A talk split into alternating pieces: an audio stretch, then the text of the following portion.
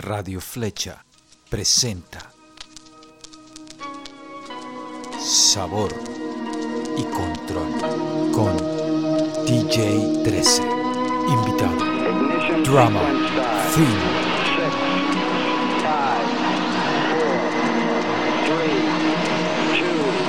Se abre el portal la gran odisea musical.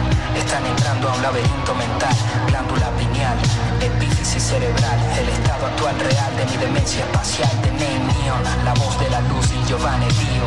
Materializando mis sueños de trío, textos ocultos y sonidos escondidos. Este es el que jamás habían oído. Nada me para, veo el futuro sobre un beat de drama. Dímelo, drama, veo el futuro sobre el beat tuyo. Es un extenso universo el que no ¡Qué se para, para. En Oh, my God, pierde qué cara. Visión. Excelso y claras. visión! Conocimiento en el Drama Team está en la casa, señores. Drama Team está en la casa para la parte 2, la segunda parte. Sabor y control. Bienvenidos a mi galaxia. Bienvenidos a mi galaxia. Oh my God. De mis vacaciones en Francia. Qué línea, trilla tras línea, rima tras rima, beat tras beat. Drama Team está aquí que de nuevo. Oh my God, Drama. Bienvenido. Hermanito, sí Oh, señor, aquí andamos de nuevo. Muchísimas gracias por tenerme aquí again. Sí, bro, Tú qué sabes, energía. súper, súper agradecido, hermano. Qué gusto. Ahorita sí, sí que es un gran placer. ¿Cómo me estoy vacilando tu música? Igual. ¿no? Por segunda ocasión. No sé, hermano. Además que ayudaste a construir las bases y los cimientos de este podcast porque aceptaste la invitación cuando yo ni siquiera, cuando yo estaba formando todo esto, como aceptaste la invitación al comienzo, como que te tiraste ese riesgo porque quizá, quizá iba a ser una vaina loca, pero funcionó. Este, hicimos tremendo podcast ahí al comienzo, estábamos arrancando, yo arrancando el concepto, arrancando la idea y mm, no había salido todavía Neón. eh, no se podía hablar mucho de eso, más o menos había una, tenía una idea, pero quería hablar, pero sabía que todavía no había salido y ya está en la calle. Eh, y bueno, para mí es un honor eh, tenerte de nuevo, mi gran admiración para ti y tu trabajo. Este, pienso que eso general eh, representó a todo el, a todo el mundo cuando hablamos de, tu música. Y mm, bienvenido, hermano. Gracias a ti, hermano. Siempre, mejor dicho, nunca va a ser redundancia decirte que el respeto es más mío hacia ti. Te lo, te lo decía antes de salir al aire y, y de verdad que, que bueno, tú, yo solamente haber ayudado a construir los, los cimientos del podcast me hace sentir agradecido, pero tú prácticamente fuiste uno de los arquitectos de los cimientos del hip hop patrio de nosotros y eso tiene muchísimo más valor y, y- y no van a haber episodios suficientes para agradecerlo, hermano. Entonces, tú sabes. Gracias, hermano. Gracias, gracias. Gracias por tus palabras viniendo de ti. De verdad son palabras de, de- de- de los grandes, palabras de los grandes ligas y para mí lo recibo con mucho honor. Ya tenemos un estudio aquí. Mira el estudio cómo va mejorando. Mira, ¿te recuerdas cómo comenzamos? Vamos poco a poco avanzando. con las uñas, cómo se ve.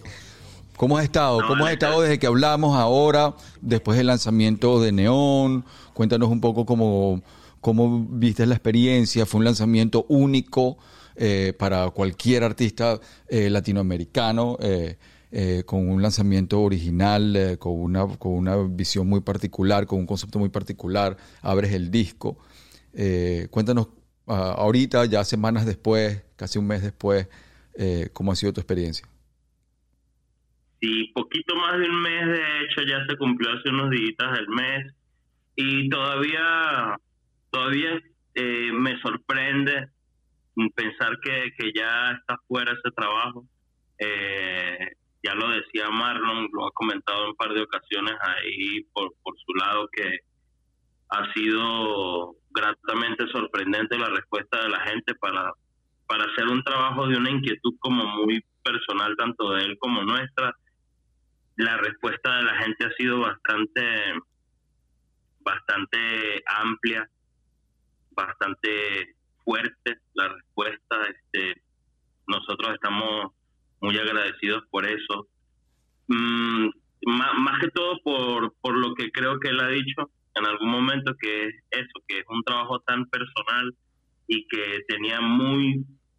Si de por sí no tenemos ambiciones de complacer a la gente, este trabajo yo creo que prácticamente tenía cero, cero ambición de, complacer a nadie más que a una inquietud muy personal de nosotros. Y es muy bonito que a pesar de que no haya sido lo que se buscaba, es muy bonito que la respuesta sea así de positiva y que también se haya logrado tan buen trabajo que eso de por sí es la satisfacción yo creo más grande siempre poder poder quedar tan contentos con, con los resultados ¿no? de un trabajo que quede que quede tan redondo desde nuestra óptica porque siempre uno siempre uno es el, el, el, el detallista que está mm. como que uno siempre que tiene un trabajo terminado por terminar siempre le encuentra todavía cositas y vainas y que es mm, por aquí por allá de repente le falta un pelo pero en este caso siento yo que, que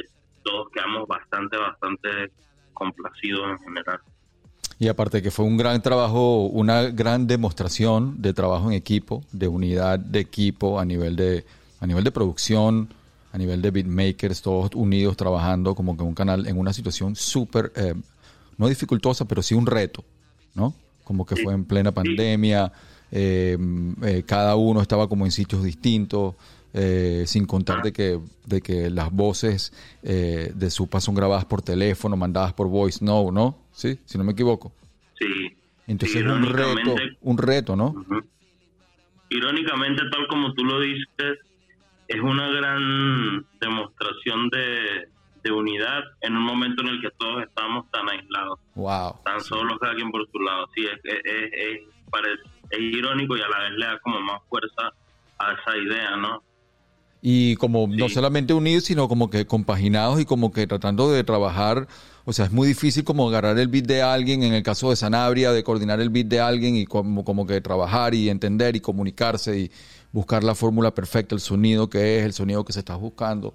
Eso en equipo, en distancia, usualmente se hace todo el mundo en el estudio y todo el mundo compaginando igual ahí, tú sabes, ¿no? Pero eh, en distancia no, no es, el, e, e, es, otro reto, pues, y, creo que lo lograron con, mucha eficacia, lograron un concepto completo como un reto, además como grabado las voces en voice note, eh, este, totalmente como tú dices, no es queriendo complacer a nadie, es simplemente buscando una idea, buscando como un sonido y el sonido tiene ciertas características y ciertas características deben ser cumplidas así.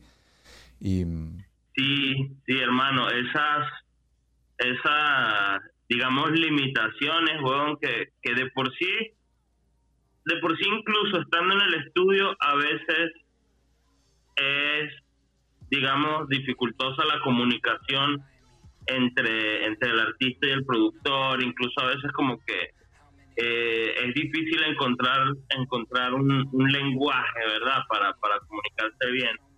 El otro día el otro día leí el tweet de un de, un productor que decía que lo, lo difícil de producir no es producir en sí, sino entender.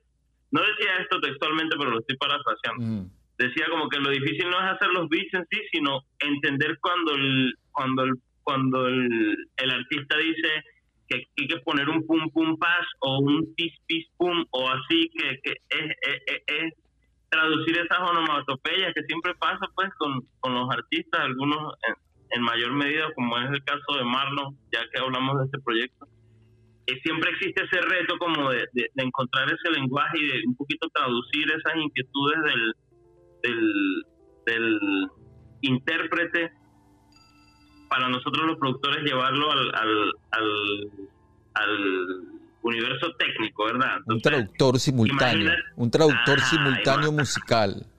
Sí, entonces, imagínate, eso yo creo que es uno de los retos como productor. Entonces, ahora, imagínate cuando hay que hacerlo pues por WhatsApp, que hay horarios, hay otro, hay otros niveles de, dificultad como que comunicativa, ¿no?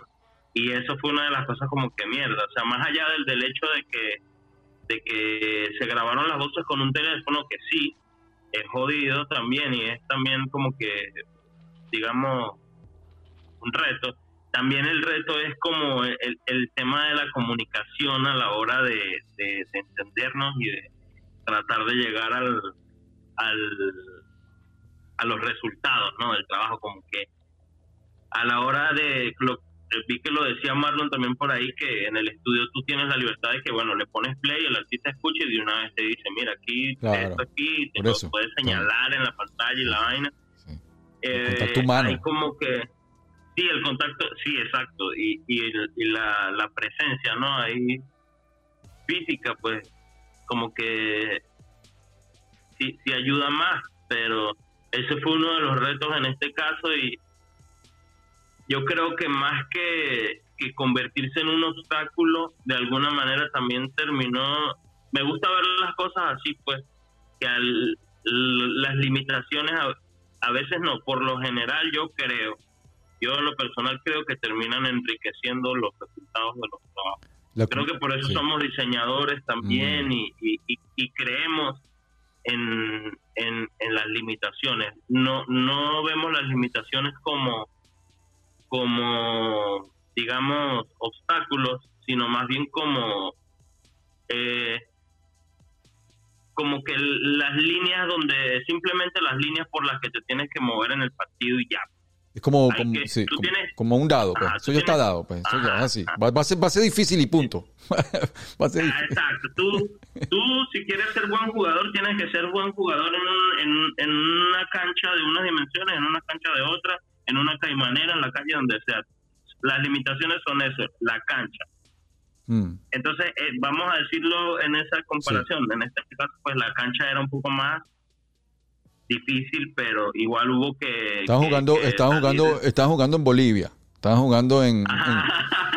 estaban jugando en Bolivia. altura cabrona, con, con un terreno jodido. Entonces, en este caso, esas limitaciones eran más, pues eran mayores, pero pero pues yo creo que todos quedamos súper contentos con los resultados, además de que a pesar que es un proyecto que venía, eh, una idea que venía planteada y que rondaba nuestras cabezas desde, desde 2017, para haberse abordado por completo durante la pandemia, pienso que se dio muy rápido. O sea, por lo general somos un poco más... Eh, los procesos por lo general se dan un poco más lentos. En este caso, de, por alguna razón, se dio mucho más rápido eh, la escritura, el proceso de escritura, el proceso de grabación, la mezcla, el máster, los arreglos, todo fue como muy, fue muy fluido, mejor. No sé si rápido sea la palabra correcta,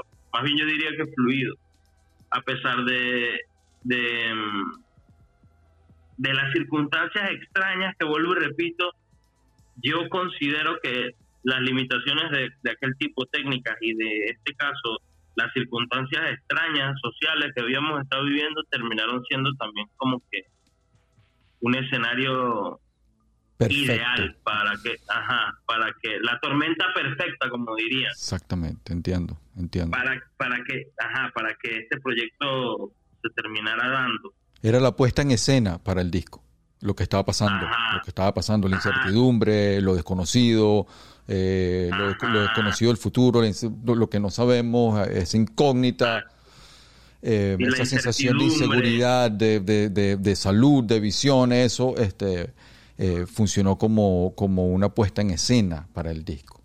Sí, sí, fue como, exacto, como una puesta en escena y como esas circunstancias fueron como catalizadores para que para que el, proyecto tomara esa forma yo creo tan tan auténtica que tiene. Estamos muy contentos por eso sí el el yo creo que parte también de la respuesta que lo que lo hablamos en un principio nace de que el proyecto se dio y se presentó a la gente en estas mismas circunstancias hay un hay una hay una validez temporal muy acertada o sea como que el hecho de que el proyecto sucediera en esta época y que la gente también lo, lo, pudiera presenciar en esta época mm. ayudó mucho a que la gente tuviera la mente más un poco más abierta y un poco más eh, un poco, mm, no sé, un poco... Más perceptiva, más listo para, quizás en el día a día normal de algo cotidiano no hubieran tenido el momento para percibir y detenerse y, y percibir el disco como, como una obra completa. La tranquilidad y el encierro les dio como también otra plataforma para digerir el disco de una manera diferente. Sí, yo no sé si llamarlo tranquilidad, pues. Exacto, bueno, perdón. Tranquilidad en el, sentido de que el encierro, sí, el encierro no trae tranquilidad, es correcto. Es raro, es raro porque sí es tranquilidad por un lado, porque la gente está, mm, digamos, en estado de reposo, entre grandes comillas, pero a la vez estamos ante un, estábamos y estamos ante una situación de incertidumbre muy loca. Entonces, es como ese escenario extraño donde lo extraño no iba a ser tan ajeno. Entonces, ese proyecto que digamos es extraño no resulta tan ajeno y quizás por eso la gente se sintió un poquito más, quizá identificada con, con, con ese sí, con ese contenido que, que en un escenario quizás más normal, por decirlo de alguna manera, tal vez no hubiese sido recibido de la misma mm. forma. Yo creo, me he cuestionado eso. Sí. Totalmente. Y creo que utilizaron todas esas, eh, eh, lo que se puede llamar desventajas como herramientas, herramientas, que es una técnica también de las artes marciales. No sé, cómo agarrar todo eso que, está, que va a ir en tu contra y agarrarla y, y, y, flipearlo y utilizarlo como una herramienta, como parte de la técnica de promoción, como, no sé, Claro, y, y lo que hablamos en, anteriormente es muy hip hop hacer desde la nada y hacer convertir la adversidad y, y, la precariedad de los recursos en algo. Totalmente, totalmente. Sin, sin, ser, sin ser estrictamente muy hip hop el sonido del disco, que obviamente está muy influenciado, por no decir que obviamente es, eh, eh, eh, este es el hip hop que jamás habían oído, y lo dice Marlon, justo en esa canción pero es eso, pues, es en, en esencia es muy hip hop porque es eso, pues, de esa precariedad y de, y de, y de esa situación como eh, desfavorable, por decirlo de alguna manera, nació eso, pues. Mm, nació esta carta. en ese, en ese sentido es estrictamente hip hop el proyecto. Sí, nació, nació esa carta, nació ese documento, eh, eh, así a partir de la, de la creación, también es un proceso eh, se marca un proceso evolutivo en SUPA también, eh, que, que, no se, que no se queda como que en una fórmula, sino que sigue reinventándose, busca fórmulas y, y, la manera de reinventarse no es simplemente como que saltar al río donde las cosas son más comunes, sino más bien es como que buscar caminos más difíciles, más complicados, pero al mismo tiempo eh, eh, reinventándose constantemente y eso, eso se ve completamente en la obra también. La obra es como una especie de cápsula histórica en un momento también. Este, yo tengo como que tengo como esta, eh, esta siempre me da como súper curiosidad, como esta leyenda urbana, como que en los 60 mandaron unas cápsulas al espacio como con música de los Beatles y, y, pinturas de ciertos artistas, de la Mona Lisa, como para mandar un mensaje al universo de quiénes somos. Y siempre me dio, me dio como mucha curiosidad saber qué escogían y qué música escogían, creo que escogieron, si no me equivoco, Hey Jude o Let It no sé, eh, qué, qué eh, nos escogían para representar. Y creo que este disco, si uno pudiera mandar una cápsula, este disco pudiera ser como una representación de lo que estamos viviendo los seres humanos eh, en este momento. No sé, me parece como una cosa como casi que arqueológica el disco también. Qué loco que lo menciones, porque de hecho parte de los precedentes de, de Neon, o mejor dicho, algunas de las exploraciones iniciales de nosotros buscando ese sonido, esas, curios, esas primeras curiosidades fueron presentadas en Worldwide, en el disco del dojo, y que eso que tú estás mencionando, que se llama The Golden Record, que, fue, que sí, de hecho fue un disco donde, un disco, un objeto con forma de disco de, que, el material que utilizaron fue oro, entonces inscribieron algunas, algunas, digamos, formas talladas en, surcos, unos surcos. pieza, eh, ajá, unos surcos en esa pieza con la ubicación de la tierra en distintos en distintos lenguajes. Y a, lo que voy es que eso fue una de las referencias. De hecho ese como worldwide, lo que buscamos era algo mundial. Una de las referencias para tanto para el diseño como para a la hora de yo abordar el, concepto del disco cuando, estamos en, el estadio de producción fue ese proyecto del Golden Record, que es como tú dices, una, un objeto que se mandó al espacio para que si en algún momento llega a ser encontrado por la por alguna otra civilización, pues puedan ubicar la Tierra según algún mm. algún punto en común que tengamos, ya sea el sonido, lo que sea, y si tiene, tiene, no recuerdo qué canción de los Beatles tiene, pero lo que sí recuerdo es que tendrá algún par de canciones de, de Joan Sebastian Bach, tiene música polinesia, son 19 canciones si no mal recuerdo. Pero de hecho, o sea, me da mucha curiosidad que lo menciones, porque uno de los precedentes para Neon fue que tomáramos eso como referencia en Worldwide, que de hecho cuando nosotros buscamos ese sonido mundial, yo pensé en ese proyecto, que casualmente lo había escuchado por primera vez mencionar por, por un profesor mío en la universidad, un profesor mío de, de semiología, que, que es muy bueno en su materia, y que un profesor que le dio el clase a su vez, Rocco Mangieri, el, el, profesor, el profesor mío se llamaba así, y el profesor que le dio al clase, Humberto Eco, un semiótico o semiólogo, si no me recuerdo, también historiador del arte, creo. Claro, claro italiano, creo que estuvo metido en el equipo que desarrolló este objeto. Qué interesante. En fin, nos metimos en una conversación. No, no, no, no, no, más bien, más bien, pero yo, fíjate que yo, no, no, no, para nada, para nada. Esta es totalmente la idea del podcast, es una conversación libre y me parece que todo el mundo está súper interesado y curioso de esto. Yo soy súper curioso por esta, por esta, por esta historia. A mí me llegó simplemente como es tipo em, leyenda urbana, de, mire, tú sabes qué tal, en conversaciones de estudio, que, que hablan a la gente en los estudios ahí, tú sabes.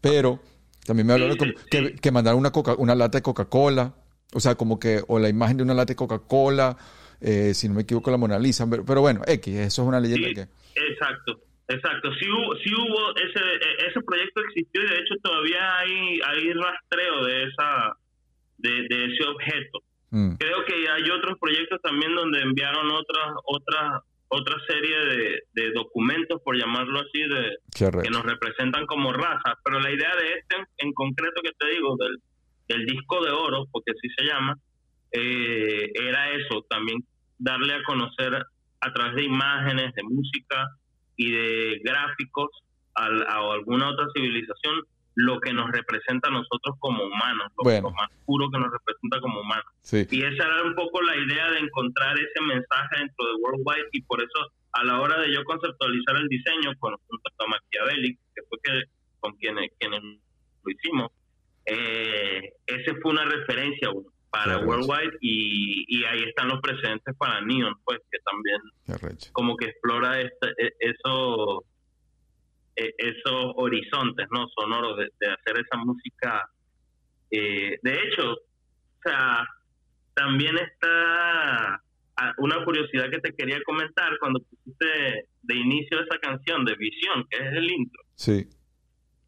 Y es que lo que nosotros buscábamos en esa canción, al, al momento de mezclarla, es que también lograra ese esa sensación de, de como si el escucha estuviese metido junto al personaje Neon en una nave que está en el espacio. Totalmente totalmente que está despegando que está yéndose desde el planeta verdad y quizás en un escenario que no fuese ese escenario conceptual cualquiera creería, no, es que la, es que la canción pudiera sonar como un poquito encajonada o, o así.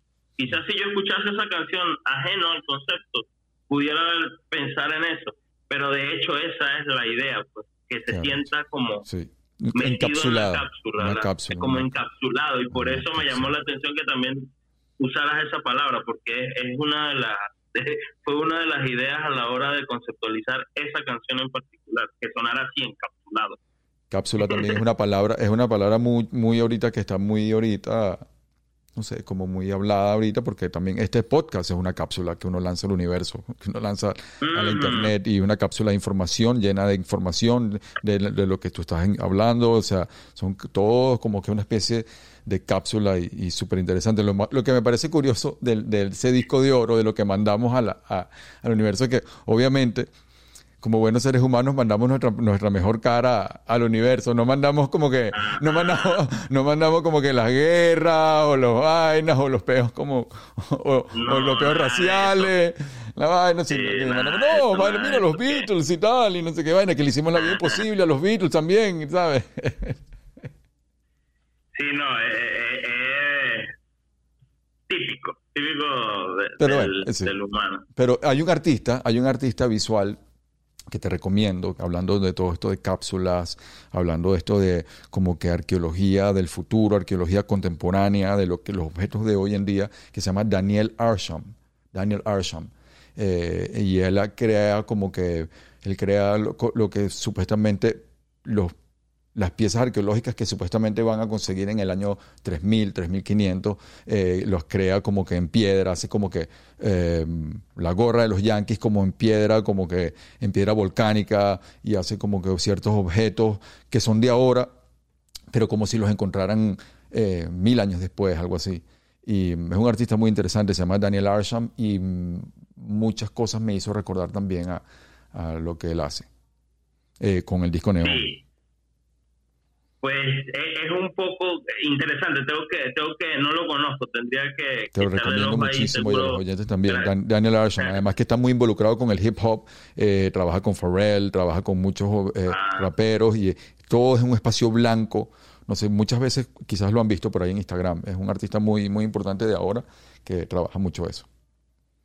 Sí, se agradece, se agradece la recomendación. Sí, bueno, de hecho, digamos que esa es un poco nuestra búsqueda y aquí vamos a conectar con lo que tú decías de, de que es bueno reinventarse y es bueno innovar sin, sin meterse en las olas, sin montar, sin tratar de montarse en las olas ajenas, sino tratando de crear nuestra propia ola, tratando de crear uno su propia ola, su propio camino, ¿verdad? Y que el nuestro hemos tratado de que no sean cosas perecederas en, en, en lo en lo en, en lo más próximo pues mejor dicho que sean cosas atemporales tratar de que la música que estamos haciendo y el contenido que estamos creando no sea no sea algo desechable De una no sea fast food Claro. no sea fast food, no sea así fast fashion, sino que sea algo que lo podamos escuchar ahorita, inclusive que no necesariamente sea comprendido ahorita, probablemente algunas de las cosas que estamos haciendo sean del todo descifradas o, o decodificadas luego, eh, o parte de esa obra, ¿verdad? Pero la idea es que, que, que se mantenga vigente, que se mantenga, que sea algo, la palabra clave yo digo es atemporal atemporalidad, que no sea algo que, que el día de mañana sea recordado como que, ah, sí, es- esto fue algo que, que, que duró que duró un par de meses en, en boga, sino que algo que tenga esa vigencia. Mm, atemporal y, tra- trascendental, que trasciende. Exacto, exacto. Ese, ya ese sí, sí sería el objetivo último, pues, que trascienda, ya eso sí sería ya, pues, La es meta final. como que un poco, ajá, es como que un poco, quizás suene, ¿no? Un poco pretencioso, pero yo creo que, que primero no es imposible porque ya hay gente que lo ha logrado y yo creo que todos estamos dotados de ese, de esa posibilidad, pero también es como que necesaria esa ambición Mm. para poder seguir reinventándote y seguir tratando de, de, de seguir de seguir o sea sobre la marcha de no parar porque yo creo que mm, sentir la realización es como debe, debe ser porque yo no lo he sentido nunca como que también un poquito triste cuando ya dices y ahora en adelante qué Totalmente. y ahí es cuando sí. yo siento, y, perdón que te, que te interrumpa, yo, yo soy bien hablado. No, no, hable, hable, hable, hable, hable, hable, que yo te tengo ahí la respuesta. Cuando te, decía en, el, en el episodio anterior que me invitaste, te decía que yo soy de pocas palabras a la hora de hablar en general, o si te consigues conmigo por ahí, pero a la hora de que me suelto, pues bueno. Vamos a darle. En fin, el asunto, sí, el asunto es que a qué era lo que iba. Que mm, por eso quizás también una de, de mis, voy a hablar de mí, de mis de mis referentes más fuertes sería, por ejemplo, un Picasso, que Picasso decía, no se sentía cómodo cuando, cuando ya estaba en una zona de confort. Picasso decía, yo cuando domino una técnica tengo que abandonarla porque siento, siento que se sentía como que caducaba. No sé cuáles eran sus palabras textuales, pero Picasso decía, cuando yo domino una técnica, ya como que ya sentía que caducaba y sentía la necesidad de cambiarla por completo. Entonces, de ahí que nosotros veamos esas etapas tan diferentes de Picasso y que yo no estoy de acuerdo cuando la gente critica a los artistas porque cambian su forma, cambian su discurso, cambian en lo que sea, sea muy leve o sea muy drástico. Yo al contrario me, me parece algo valioso, algo valiente y algo que requiere muchísima eh, no sé, muchísima, eh, vuelvo y repito, valentía, porque estás apostándolo todo, ¿verdad? Para, para, estás arriesgándote para em, exteriorizar por completo tus inquietudes, pues. Porque Picasso, digamos que se pudo haber quedado en su etapa azul y decir así, ah, ya dominé. Eh, entonces, él se construyó y se deconstruyó dominó por completo el realismo y en ese punto dijo ya, como que dijo ya esto como que perdió sentido para mí. Eh, em, de ahí, bueno, eso es todo un proceso, eh, digamos, de época e histórico que fue el, el, nacimiento de, de, de, del arte, digamos, vanguardista, ¿no? Totalmente, totalmente, totalmente. Eh, que no recuerdo ahorita, que, bolas que se me. Del arte moderno, es el principio del arte moderno, es la base del arte moderno, como, como el arte moderno cambió toda la visión eh, contemporánea de lo que conocemos ahora como arte. Y claro, cuando me, mencionas Picasso que lo dice así, y le dice, bueno, yo te voy a dominar otra, así con ese estilo rock and roll, era porque, primero, em, era un maestro de su técnica y la logró así como perfeccionar, la, la, la maniobró. Y luego como que, y eso lo hemos estado hablando en muchos podcasts, que es esto como que eh, el poder de la ignorancia en el arte a la hora de crear, lo peor, el poder de, la, de, la, de, de, de, desconocer todo para crear con la más pura esencia creativa, valga la redundancia, em, porque a veces uno sabe, y terminas cuatro, cinco, seis discos, ocho discos, diez discos, entonces terminas como que em, sabes tanto, que terminas como que a veces este, em, olvidando ciertas cosas que en el momento hacías con chispa del momento, con espontaneidad, que lo, y mm, el proceso de, eh, de, de, embrutecerse es necesario a veces cuando uno quizás llega a un punto donde quizás domina y, y eh, eh, más primate en el sentido de que ser más como más carnal con las cosas y como que dejar un poco la academia y eso lo hemos estado hablando en muchos en muchos podcasts de, ese proceso que es importante, ¿no? Totalmente, totalmente. Lo que dices, sí, de, buscar esa esencia naif, ingenua.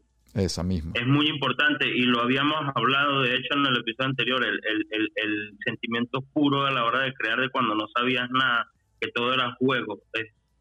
tenemos que volverlo a, a remarcar que es muy importante buscarlo. Y por eso yo tengo esa, esa, esa me identifico tan profundamente con Picasso por, por eso, porque nunca fue un artista conforme, fue el, el yo creo, la cumbre, el epítome así de la inconformidad y que sintió que cuando tenía el dominio de todo ese conocimiento tenía que deconstruirlo, tenía que volverlo por completo eh, tenía que como que ir aún más lejos para lograr la esencia pura de la de la ingenuidad. Y por eso terminó pintando ese estilo tan que pudiéramos llamar tan tan crudo. primitivo, primitivo es la palabra tan primitivo. Y yo creo que en esas estamos o sea cuando mm, sería valioso que también la gente trate de entender eso que cuando un artista está reinventándose y, quizás hace un discurso que parece un poco más ingenuo, en realidad está yendo más allá. Totalmente, está yendo más allá a un territorio desconocido y, mm, gracias a Dios muchas veces estos artistas, eh, por lo menos en el caso de Lu, um, de Fresco, eh, ya hay una cultura grande venezolana que, que, le ha dado como una plataforma también de, apoyo, ya como que también el disco salió en un momento cuando ya la, la movida de, hip hop está bastante crecida, está bastante establecida, la que hemos cultivado nosotros sin los, sin los medios principales, sin los medios mainstream, la que la, la nuestra, y como que también eso también creó también otro escenario perfecto para que el disco sea apoyado primero por, por los nuestros y luego como que después tú ves como que las otros medios mainstream, ah, mira, coño, mira qué recho y tal. ¿De dónde salió, Ivana? Sí. sí, yo creo. tiene años, años cultivándose, años. ¿Sabes? Es un público cautivo, cautivo de año tras año, de disco tras disco. Yo creo que eso también se refleja. Y es una, es una ganancia. De cultivar, de cultivar, cosechar. Exacto. Eso te iba a decir que más bien yo creo que se están cosechando a la vez que se sigue cultivando, también se están cosechando frutos que gente como, como tu generación y como los precursores empezaron a meterle en la cabeza a la gente, incluso en un, en un escenario aún más difícil, o sea, donde había menos, menos apoyo y menos visibilidad de, de, estas propuestas, ¿verdad? De la música callejera. O sea, no, no me gusta tampoco hablar como si uno hubiera inventado el agua tibia, porque no, ni, ni inventamos ni la rueda ni el agua tibia, ya hay mucha gente que había sufrido estos procesos en el rock, en el jazz, en el blues, en la salsa, en, en, en cada género tuvo su lucha particular, pero nunca se debe dejar, yo creo, de mencionar el valor que tienen los precursores también de, de, de, de esas luchas, pues, o sea, sí, nosotros no fuimos los primeros en luchar, ya lo habían hecho la, la, gente de la escena punk, la gente, todos habían sufrido el rechazo y la falta de, visibilización, pero nunca hay que dejar de arrojar luz sobre la gente que abrió el camino a los demás. Eso, nosotros tratamos de ser bien enfáticos en eso y, de reivindicar siempre los, los principios y los que hicieron posible que, que esto sucediera y por eso pues este a pesar de que abrazamos todo lo nuevo, yo en lo particular lo hago, pues también trato de siempre, siempre, siempre, siempre, de alguna u otra manera estamos haciendo tributo a todo. A todo. ajá, dentro de la gente que fue precursora de todos los eh, formas, de todas las formas culturales que nos dieron de la música, de la pintura, de, todas las formas artísticas, incluso de, de, los,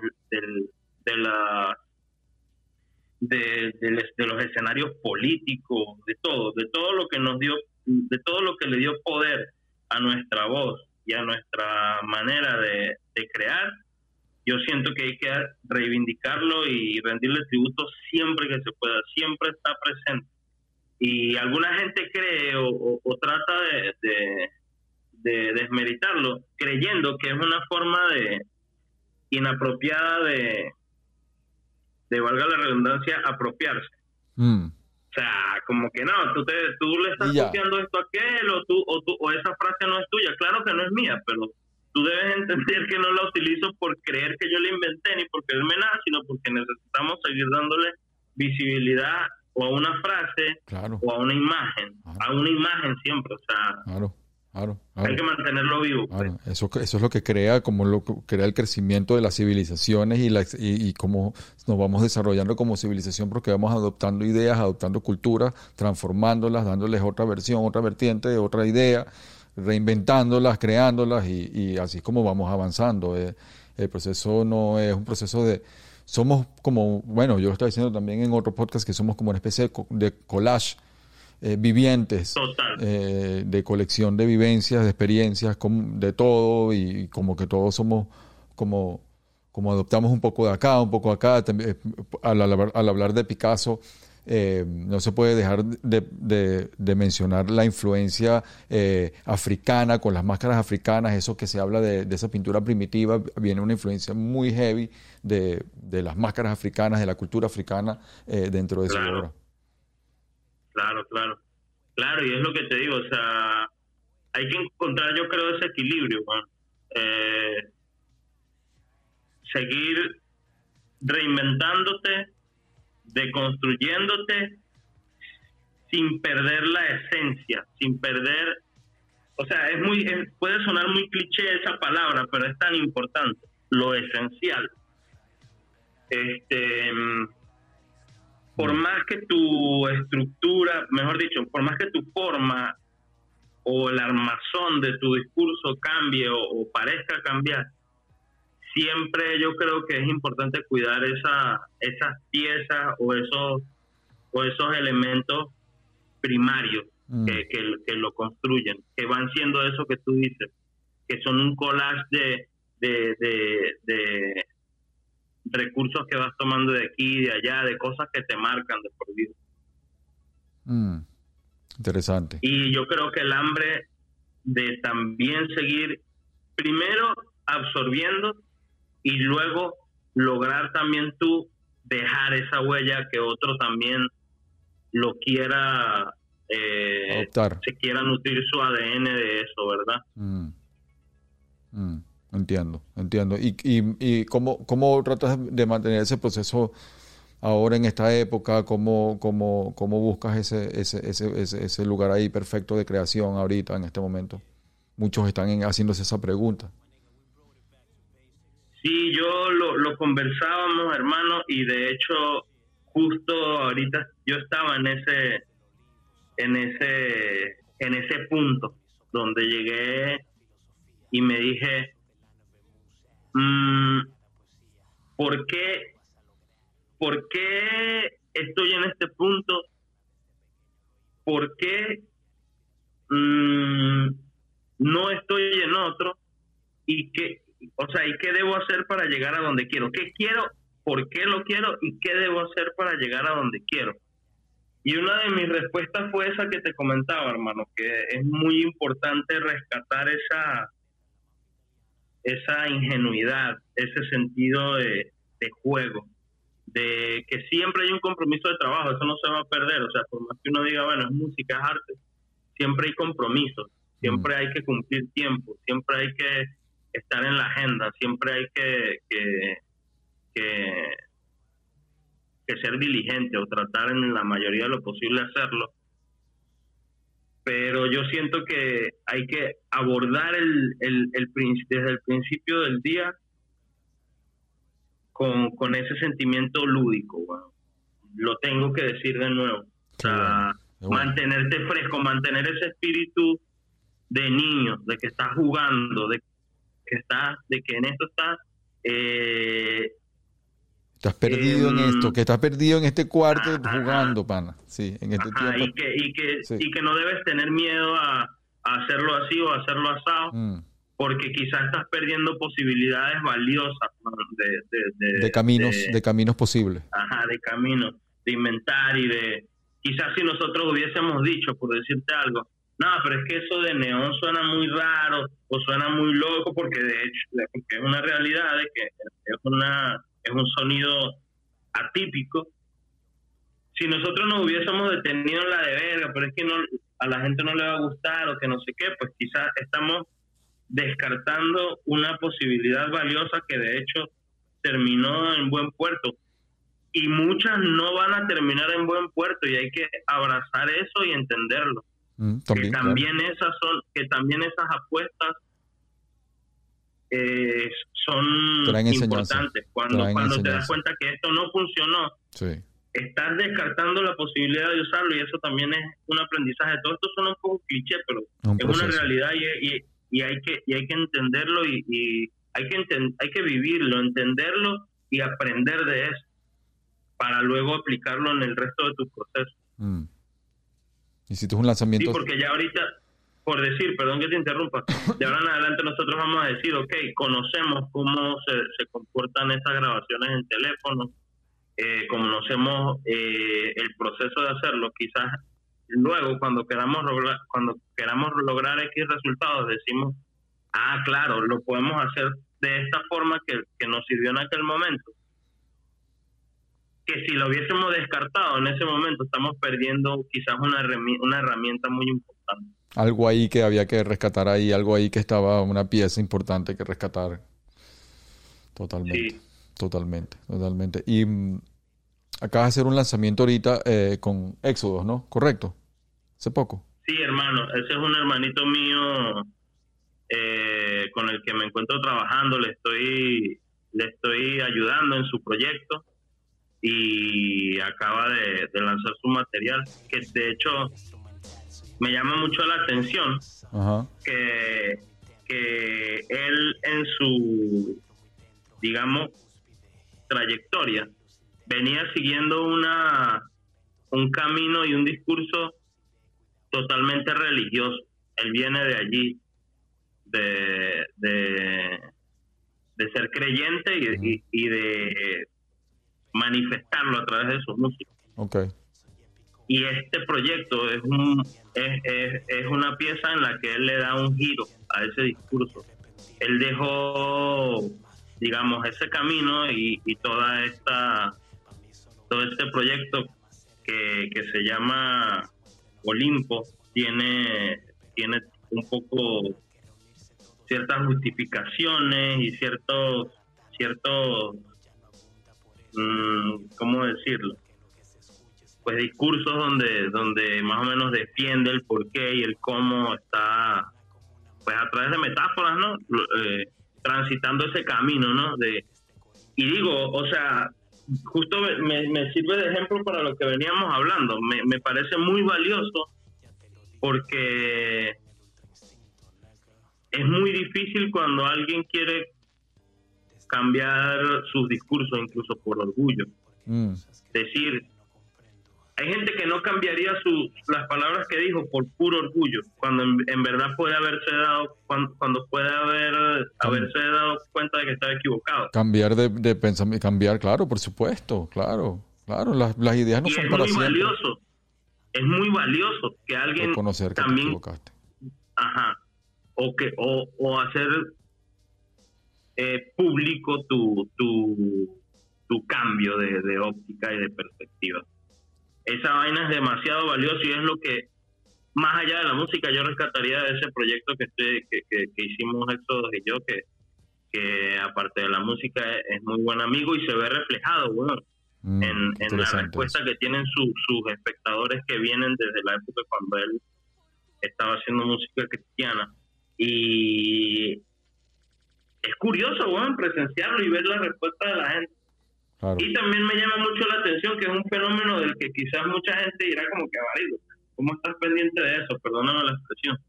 Pero dirán como que, loco, o sea, eso es, es, una cosa, es una polémica hasta mainstream y tonta, pero me llama mucho la atención también el proceso de, de Almighty, del cantante de trap que, que, hizo lo inverso, fue meterse al cristianismo.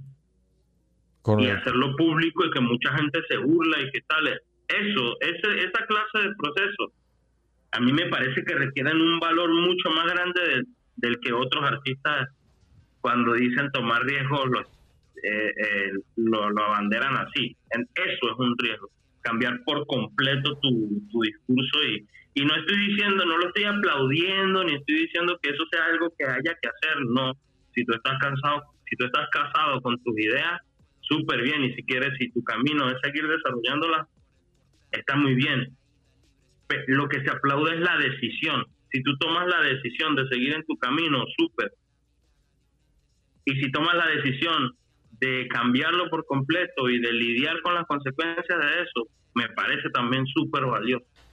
Totalmente, totalmente. Eh, eh, bueno, se, se, han visto muchos casos ahorita eh, de esto de, de, cambiar enfoque hacia la religión, por, por ejemplo, en el caso de Kanye West, eh, ahorita, en este momento, y el disco, el disco de ahora, que es el, el, último disco, eh, que es un disco básicamente de gospel.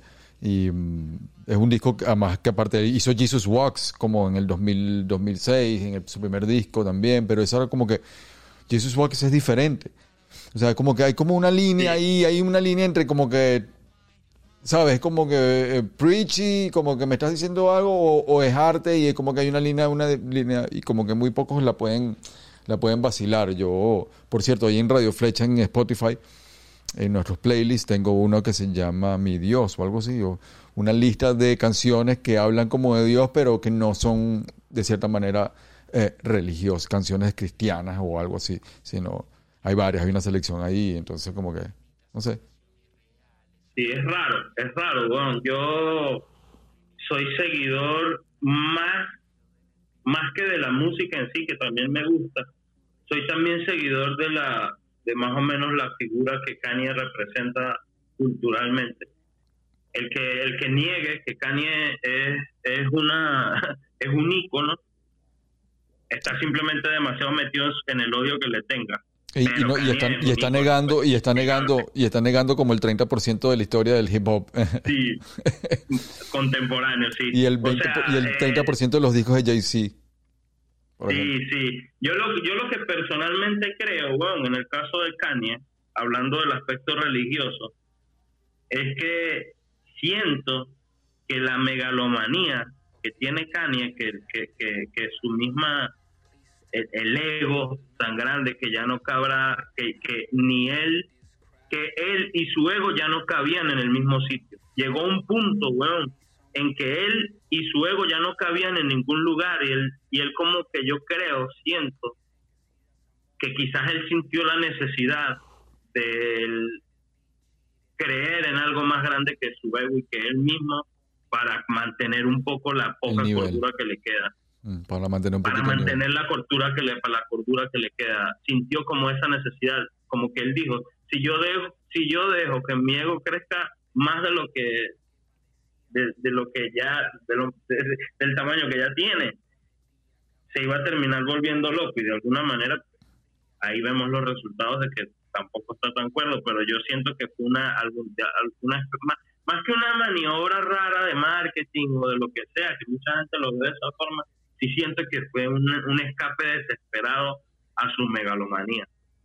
Pues también es un buscar buen- una salida un- religiosa. es un buen es un buen es un buen punto de vista aparte que es una debe ser una persona sumamente altísima eh, sumamente sensible eh, Sí, de una alta sensibilidad ante el arte ante todas las cosas y eh, como tú dices el que el que nadie puede negar eh, la potencia y la influencia y, y su- eh, eh, a nivel cultural de lo que ha logrado este a, a nivel de moda, a nivel de diseño, a nivel de música, a nivel de beatmaker, este, cambió las leyes del, del hip hop. Y, y bueno, ahorita está en este camino y, y bueno, esta situación así, eh, muy bizarra. Los rezos van por él porque, coño, para que se mejore, pero, pero eh, sí es como... es raro El disco tiene un tema rechísimo que a mí me gusta que se llama Follow God. Eh, El- el- a mí musicalmente el disco me pareció increíble ese Jesus is King a mucha gente no le gustó a mí pa- particularmente me parece un gran disco A mí me gusta Follow God.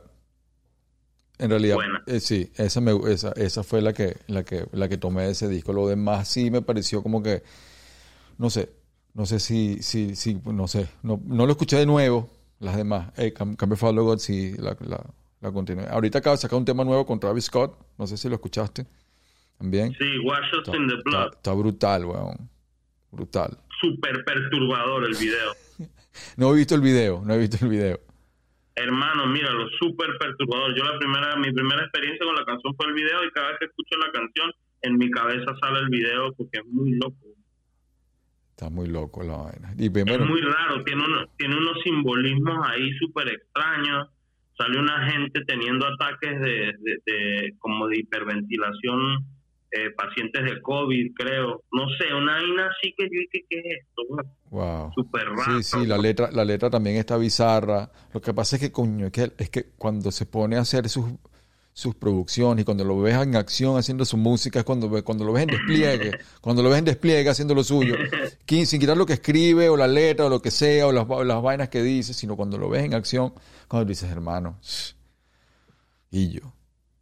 Guillo. Es un genio, Un genio. Un genio, un genio. Guillo. Sí, es un genio, con, o sea, yo creo, mm, to- ahorita como que en una lucha por, por, por no quedarse en el avión, por no volverse loco, weón. Sí. Sí, yo creo que en el eh, que en el nivel donde ya está Kanye es muy difícil no volverse loco, weón. debe ser muy difícil no volverse loco. Sí, sí, sí, sí. Entiendo nada más. Una Lo persona- ignoro, ¿no? Yo hablo desde la ignorancia. No, no, no, no, pero, pero, pero- es difícil entre, entre tantas, tantas cosas pasando. Está tan involucrado también en el arte, en un mundo tan abstracto del arte. Este, Sí, está asociado con los artistas más importantes y eso es como que, tú sabes, es un mundo como muy volado que, que es heavy. pues. tienen, tiene un nivel de influencia también absurdo ¿no? sobre la gente. Sí, sí, sí. Todo lo que ahorita, ahorita acaba de hacer lo de Gap, acaba de hacer lo de Gap y, y- y es increíble como que, o sea, Gap estaba como totalmente como que nadie le paraba bola y ahorita cuando saque esta serie, cuando saque esta vaina con Gap, todo, lo- o sea, todo, es que todo lo que saca, este, de una vez eh, se convierte en una vaina como que, como lo que hablamos, una pieza ya arqueológica que trasciende, una pieza que de colección, que la revenden. Sí, sí, la figura de, de, de este personaje es muy... Muy particular, este, muy particular y muy- único. Muy particular, weón. Sí, muy sí. particular. Es una, es una pieza que pasará a la historia. De totalmente. verdad, Kanye, Kanye es uno de los últimos en su categoría. weón. Ujú. Sí, Totalmente. sí, Y, y- y a- para- en particular, siempre voy hacia, a los beats de, de, de Blueprint, del disco de Jay-Z, eh, y sus beats ahí, este, siempre voy ahí, ese es el Kanye, como que, ese es el Kanye que siempre voy a la hora de, de- de reivindicarme con él, es el, el Blueprint de Jay-Z y los, los beats que tiene ahí, las producciones que tiene ahí, que son para mí, son son clásicas y como tú dices, como eso de, Sí. de- de trascender, o sea, pasan los años y ese disco para mí sigue siendo totalmente vigente, corro con ese disco, Increíble, no, a mí me a mí me sorprende también, o sea, a mí distintas etapas de Kanye me han gustado. Eh, unas más que otras, obviamente, pero lo que a mí me sorprende es el nivel de consistencia que tiene que tiene ese loco y, y, y, y el poder de inventiva y de reinventarse que tiene, o sea, 808 en Heartbreak fue una vaina que la música como la conocemos ahorita no sería la misma sin ese disco, literal. Odies o ames a Kanye, ese disco es crucial para lo que la música es hoy en día, el, el particularmente el hip hop. como que cerró la década del, del 00 y abrió la década del 10 también un poco, ¿no? Ajá, exacto. Se marcó una O sea, pauta. Exacto. Escuchar un Travis Scott, un Young Thug, todos los hijos de Young Thug, que son los que ahorita están en boga, Gunna, Lil Durk, Lil, Lil Baby, que es el rapero yo creo del momento, eh, qué sé yo. Eh, sin Kanye, ese, sin ese eslabón de la cadena que es 808 and Heartbreak, la música no sabemos qué destino hubiese tenido. Yo no sé si mejor o peor, la verdad no lo sé, pero como la conocemos hoy en día, no hubiese sido. ¿Cómo tú dices de las cosas más particulares de, de esa influencia? ¿Cuál, más o menos, de qué, en qué sentido? ¿Cómo te afectó ese disco? ¿Cómo, cómo? El nivel de producción, weón, yo veo la influencia de, de, de ese, o sea, como la aceptación que tuvo sobre todo el sonido sureño, por ejemplo, y el y el la unión entre el hip hop y el pop Mm, cambió para mí radicalmente desde ese disco. sí. el entender, el entender cómo se, cómo se entiende, por ejemplo, el trap dentro del pop. O sea, para mí también una- ¿Cómo se eh, agru- agrupaciones como Migos, por ejemplo, este Post Malone, figuras como ese, como por ejemplo, a mí Post Malone es un, también una especie de rara avis dentro de dentro de todo ese peo, una ave rara, pues.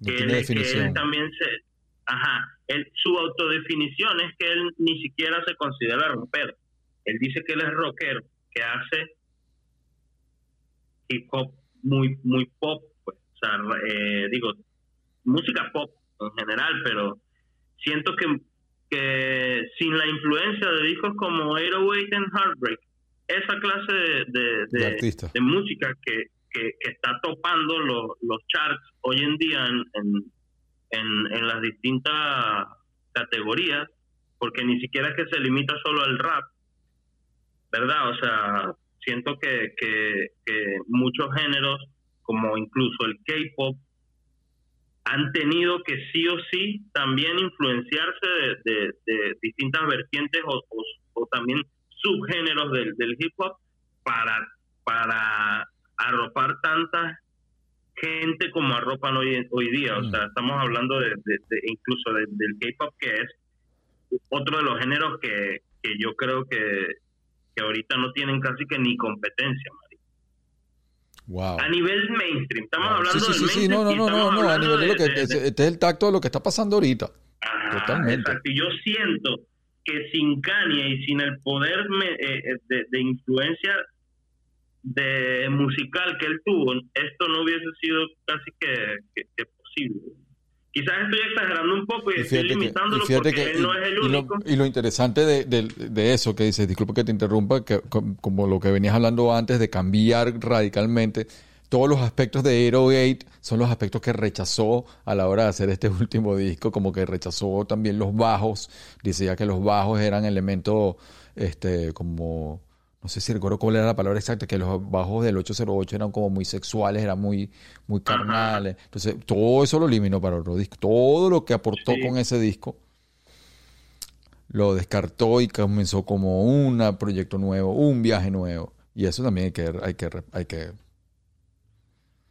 Sí, o sea, siento que proyectos como ese, que en lo personal son mis favoritos, y My Beautiful Dark Twisted Fantasy. Ese para mí yo creo que es el, el, más, el más pilar. ese, es mi top, ese es mi top de Kanye.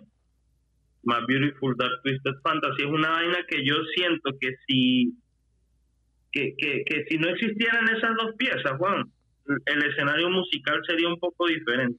lo vuelvo y repito, estoy exagerando un poco, lo sé, pero mm. porque no es solo él, ¿no? Obviamente hay muchísima gente que también ha influenciado y que lo influenció él, obviamente. No, pero en verdad no es una exageración cuando la gente habla tanto de Kanye.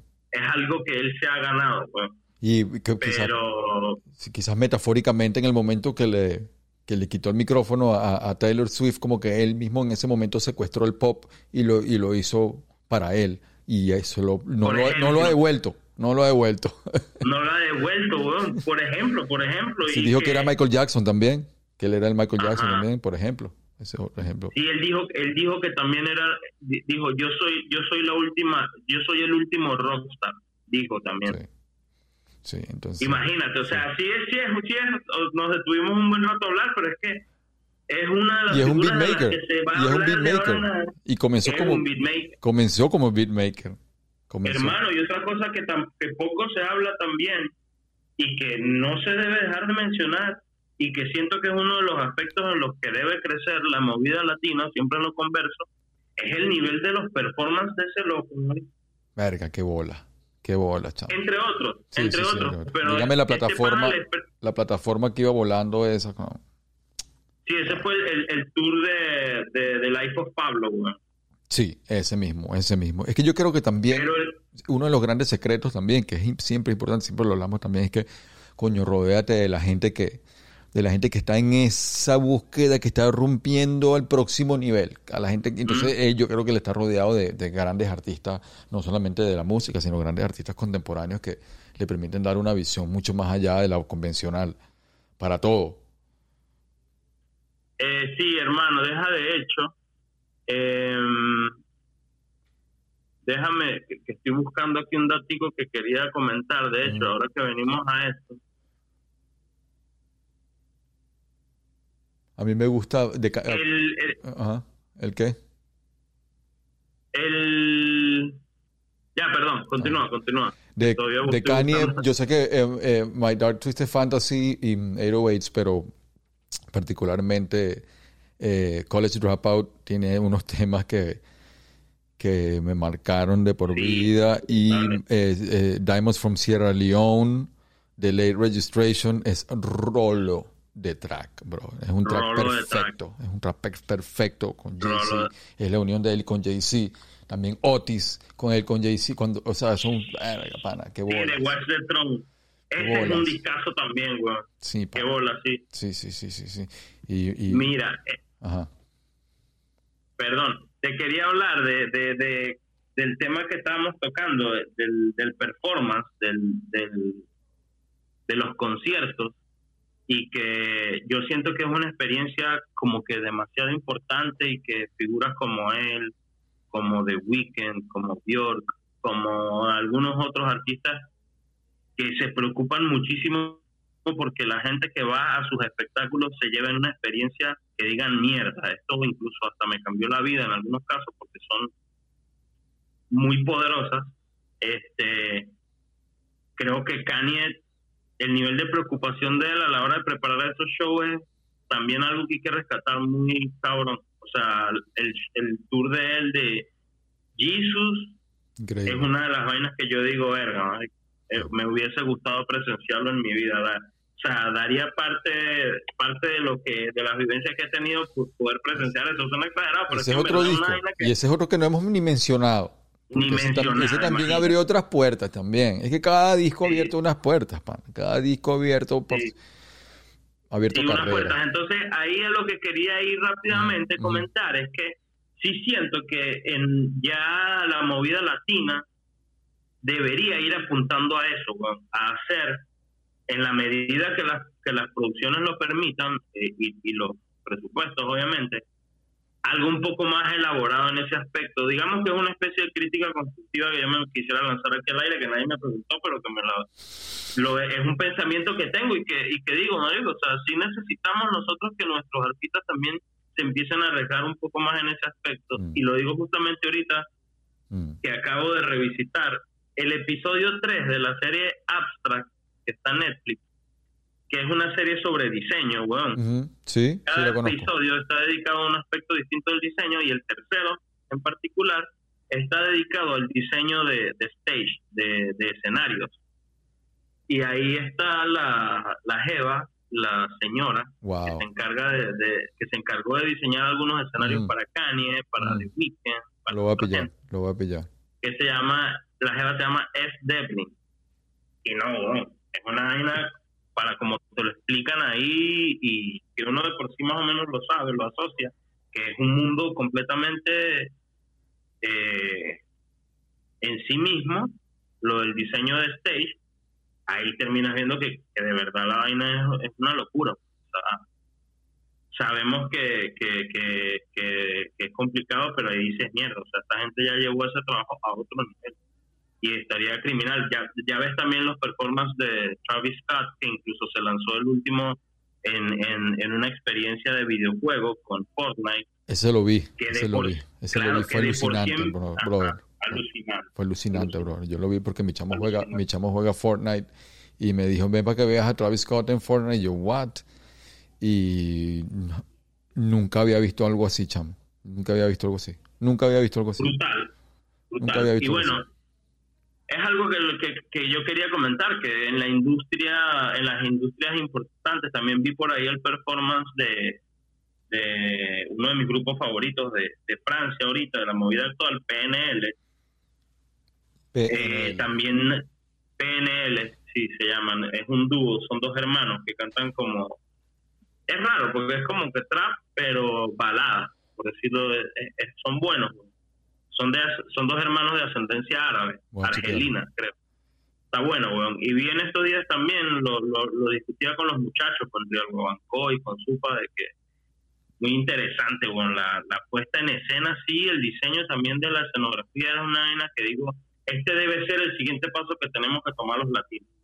Wow. Hacer unas presentaciones, que nosotros a veces lo intentamos, pero por lo general es algo como que, que, que para nosotros ha sido más limitado y que digo que es otro aspecto en el que necesitamos pensar y crecer más los los los, músicos latinoamericanos, que yo sé que hay muchos que sí lo han hecho Mm.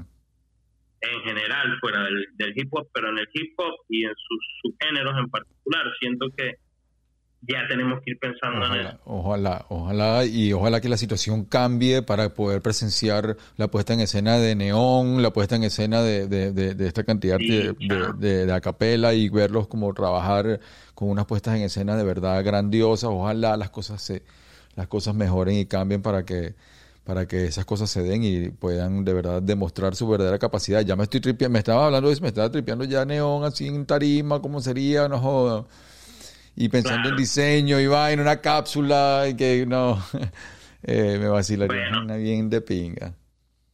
Bueno, sí, imagínate, ahorita también con tocamos este tema y a la vez también volvemos a la realidad de que todo está parado, ¿no? Con respecto a los espectáculos. Pero bueno, todo esto, esto es temporal, pues, y, seguramente volverá con más fuerza todo ese peón en cuanto se pueda. Otra cosa con el disco, cuando comentaste lo del eh, ese que, lo llamaste disco de oro, si no me equivoco, regresando al, comienzo de la conversación, eh, ¿sabes lo del disco de Butan que es un solo disco? ¿Conoces ese, el último disco? Que lo compró, sí, que lo compró este. Mark, Sí, sí, sí, sí. Pero conocí. hicieron todo lo contrario. Hicieron todo lo contrario. Uno hace uno máster para miles de copias. Hicieron todo lo contrario. Hicieron una sola copia para una sola persona. Ajá. Sí, que eso fue. Que ellos lo llamaron. Ellos dijeron. Hicieron ese disco y los bichos dijeron: el que pague un millón de dólares por este disco se lo vendemos. Y fue. Salió este loco que también es fanático de la. De, de, todo el pedo de la cultura hip hop en general. Y, y tenía los reales. Pues y tenía los reales y Dios démelo acá. Y lo compró él y un día el loco como que amenazó con filtrarlo para que la gente lo escuchara, pero Gutan como que interfirieron y le dijeron que iba a ser un pedo legal si él se atrevía a hacer eso, porque ese disco estaba diseñado para que lo escuchara una sola persona. Wow, la que lo comprara, la que lo comprara. Y, se supone que, yo creo, no, no estoy seguro, pero me parece que en el contrato de compra del, del disco, de la pieza, como que te adjudica como dueño vitalicio de esa vaina, como que no lo puedes transferir ni siquiera. No estoy seguro, pero me parece que es así uno de, los, de las curiosidades de la vaina. Y la historia cómica es que eh, parece ser que según un documental que vi, eh, eh, eso lo armó Risa junto a Silver Rings, que era como un asociado Bután de Europa, Silver Rings, y como que lo fueron grabando sin que los miembros de Bután supieran que estaban grabando ese disco. Simplemente parece que Silver Rings le decía a, a mira Gozo, ven para que una, una, una, unas barras aquí para un disco mío y vaina. Y entonces venía Ghost, venía el otro y grababan y, no sabían y de repente armaron el disco y parece que a desconocimiento de ellos. Ah, no, ese dato tampoco lo conocía, se llama Once Upon a Time in Shaolin. Ese mismo es, ese mismo. Eso lo estaba pillando ahorita. ¿Y la serie de Butan, ¿y la serie de Butan la viste? No, mano, no la he visto. No la he visto porque no vi muy buenas críticas y no me quiero llevar la mala impresión. Yo soy así. Yo, yo muy no triste. Buena, no la tristóbulo, ver, Tristóbulo, hermano. La, la, quería, triste, la quería ver porque sale de East y es uno de, mis, de, de, de, los exponentes del rap ahorita East Coast moderno, es de los que más me vacilo pero ni por eso. Y sale Joey Bass también, ¿no? Tengo sí, sí, Joey Bass es Inspector Deck y, y Davis es Method Man y se parecen. Y creo que es lo más acertado. Creo que es lo más acertado de la serie en realidad Davis y la, el casting de Davis, pero el casting de, de Risa no me funcionó, no me ubiqué en la serie, no, no, no sé, no, yo hubiera hecho una serie totalmente distinta, me hubieran llamado, yo le dije que me llamaran, yo le dije que me llamaran. bueno, no me llamaron. no me llamaron, las ratas esas. Qué le dije, porque aquí, coño, pana, es que no joda, Bután Latino, Bután Latino es un sentimiento, pana. Bután Latino somos todos pana. Tienen que ellos tienen como un sello, una vaina, pero en realidad nunca he visto cómo se han desarrollado con esa vaina. Deberían de desarrollarlo mucho más. Sí. Eh, te digo, el, sale John Diddy Bastard, ¿no? El hijo, el, hijo, de Old Diddy. El hijo de Old Diddy. tratando de... Eh, sí, entonces trata como que... Eh, bueno, ese, o sea, hacer a Old Dirty Bastard, bro, es un trabajo actoral que requiere muchísimo trabajo. Porque es un personaje de verdad. Aparte que es el personaje como que más interesante y más carismático del grupo. Eh, y más, no sé, y yo hubiera escogido un actor de mucho más calibre para trabajar esa, esa profundidad de Old Dirty Bastard. Yo elijo que creo que se fueron por la vaina más fácil, que se parece, pero creo que está como que haciendo de Old Dirty Bastard todo el tiempo, como que haciendo los gestos, pero no, no sé. Pero igual no la terminé de ver la serie, así que no puedo, no puedo hablar mucho. Ajá. No, yo ni le entré. La que estoy viendo ahorita, que también recomiendo, que sé que ya mucha gente la vio, pero yo la estoy viendo ahorita. Voy por el tercer episodio, eh, The Defiant One. La de Dr. Dre y. Ah, rechísimo. Y No, eso- Johnny. No, sí, sí, sí, eso no, eso, eh, em, eh, ¿cómo se llama el, el, el- de Apple? Eh, esa serie, eh, ya te voy a decir el nombre, esa serie con Dr. Dre de HBO es increíble, es para estudiarla, para analizarla. Jimmy Iovine, con Jimmy Iovine. Jimmy Iovine. Jimmy Iovine es el, el italiano, ¿no? El Sí, sí, productor. que se juntaron. Increíble, weón. Se Es que la historia, además que la historia es demasiado recha porque los tipos tenían el, ellos estaban en el negocio de vender CDs durante los 90, hicieron mucha plata vendiendo CDs porque se vendía CD, CD, CD, puras copias como antes. Y luego eh, comienza la transformación de la industria discográfica, comienzan a hacer este- lo que los comienzos del streaming y los tipos fueron tan brillantes que dijeron, bueno, si no podemos vender los discos, vamos a vender los audífonos para escuchar los discos. Y ahí nace Beats. Y ahí fue el coñazo, Ah. Coñazo. Sí, no, increíble. Y de los Dr. Dre, el, el primer billonario de la, de la cultura hip hop en la costa oeste, ¿no? El primero, y, también es como una especie, cuando hablabas de Picasso y cuando hablabas de reducir al máximo, creo que con The Chronic 2001, que fue una obra maestra que marca también y, cambia, al igual que 808 cambia para esa década, eh, eh, The Chronic 2001 cambia y es como que es Dr. Dre en su esencia más mínima, reduciendo todo a los mínimos sonidos y ese disco es una muestra de eso porque él venía como de una de una onda muy muy barroca de antes de muchos elementos con NWA y mucho y aquí limpia todo y como que se reinventa con un, para una nueva década y también es bueno como que recordar No, marico, la figura de Dr. Dre es una vaina absurda. Eh, después, después de Quincy Jones, para mí, podría ser el productor que yo considero más importante en la música. Oye, puede ser una exageración, pero para la era actual que vive y la música y el protagonismo que tiene ahorita la cultura hip hop, o mejor dicho, el rap y la influencia que tiene en la música en general, siento que Dr. Dre ha sido una vaina crucial. O sea, por Dr. Dre pasó NWA, Snoop, Pac, pasó em, Eminem. Eminem, Eminem, 50 y y últimamente Y- Kendrick. y el Kendrick. O sea que ya Y o sea, Kendrick, o con sea- cada uno de ellos puedes coronar para la- para la- para el infinito eh, con cada uno de Y ellos. es, un, y, y es un productor tan genial que ninguna de las obras de esos artistas se parece. es correcto es correcto. Y es ahí a donde vamos. es correcto correcto no tienen que tus épocas, tus periodos, no, no tienen ni siquiera que parecerse para ser buenos. ¿no? O sea, ahí vamos, ahí volvemos al tema que creo que ha sido como, como el, el leitmotiv de, de toda la conversación, la reinvención, La reinvención. y el y el mantenerse vigente. O sea, Doctor Dre es una de las de, la- de- de las figuras que, que no tiene ni sentido el, el, el- el nivel de protagonismo que ha tenido en todos los periodos de la música desde, desde lo, o sea, él empezó, él empezó con ¿cómo se llamaba su primer grupo? NWA, Eh, antes de NWA. Ah, ah, no, no, verga, wow, wow, que era, era Era, un grupo así, Así como, como se- que se vestían Eran plateados, cinco, se vestían, ajá. sí, sí, como espaciales, Ellos, sí, ellos. sí, sí, Eran como cinco DJs. sí. no me acuerdo el nombre ahorita, pero o sea, a partir de ahí y cada periodo con cada artista que trabajó, no hay, yo creo que ni siquiera comparación, o sea, todos fueron artistas top. Tupac, Snoop, que en estos días fue la batalla contra DMX en Instagram, increíble. Qué vacilón, qué Eh, vacilón. El bicho bailando. qué vacilón. Luego, Eminem, 50, que de hecho te dije, cuando me hiciste la pregunta en el episodio pasado de que quiénes serían mis colaboraciones soñadas, los dos son Oh, pro- fueron producidos y descubiertos por, por Oh, oh my God. 50 y Kendrick. Y menos, o sea, que mantener ese nivel de vigencia y protagonismo en la movida es un logro, yo creo, inaceptable, que él de, que inaceptable, digo yo, inimaginable, mejor. Que él de hecho lo dice en su disco Compton.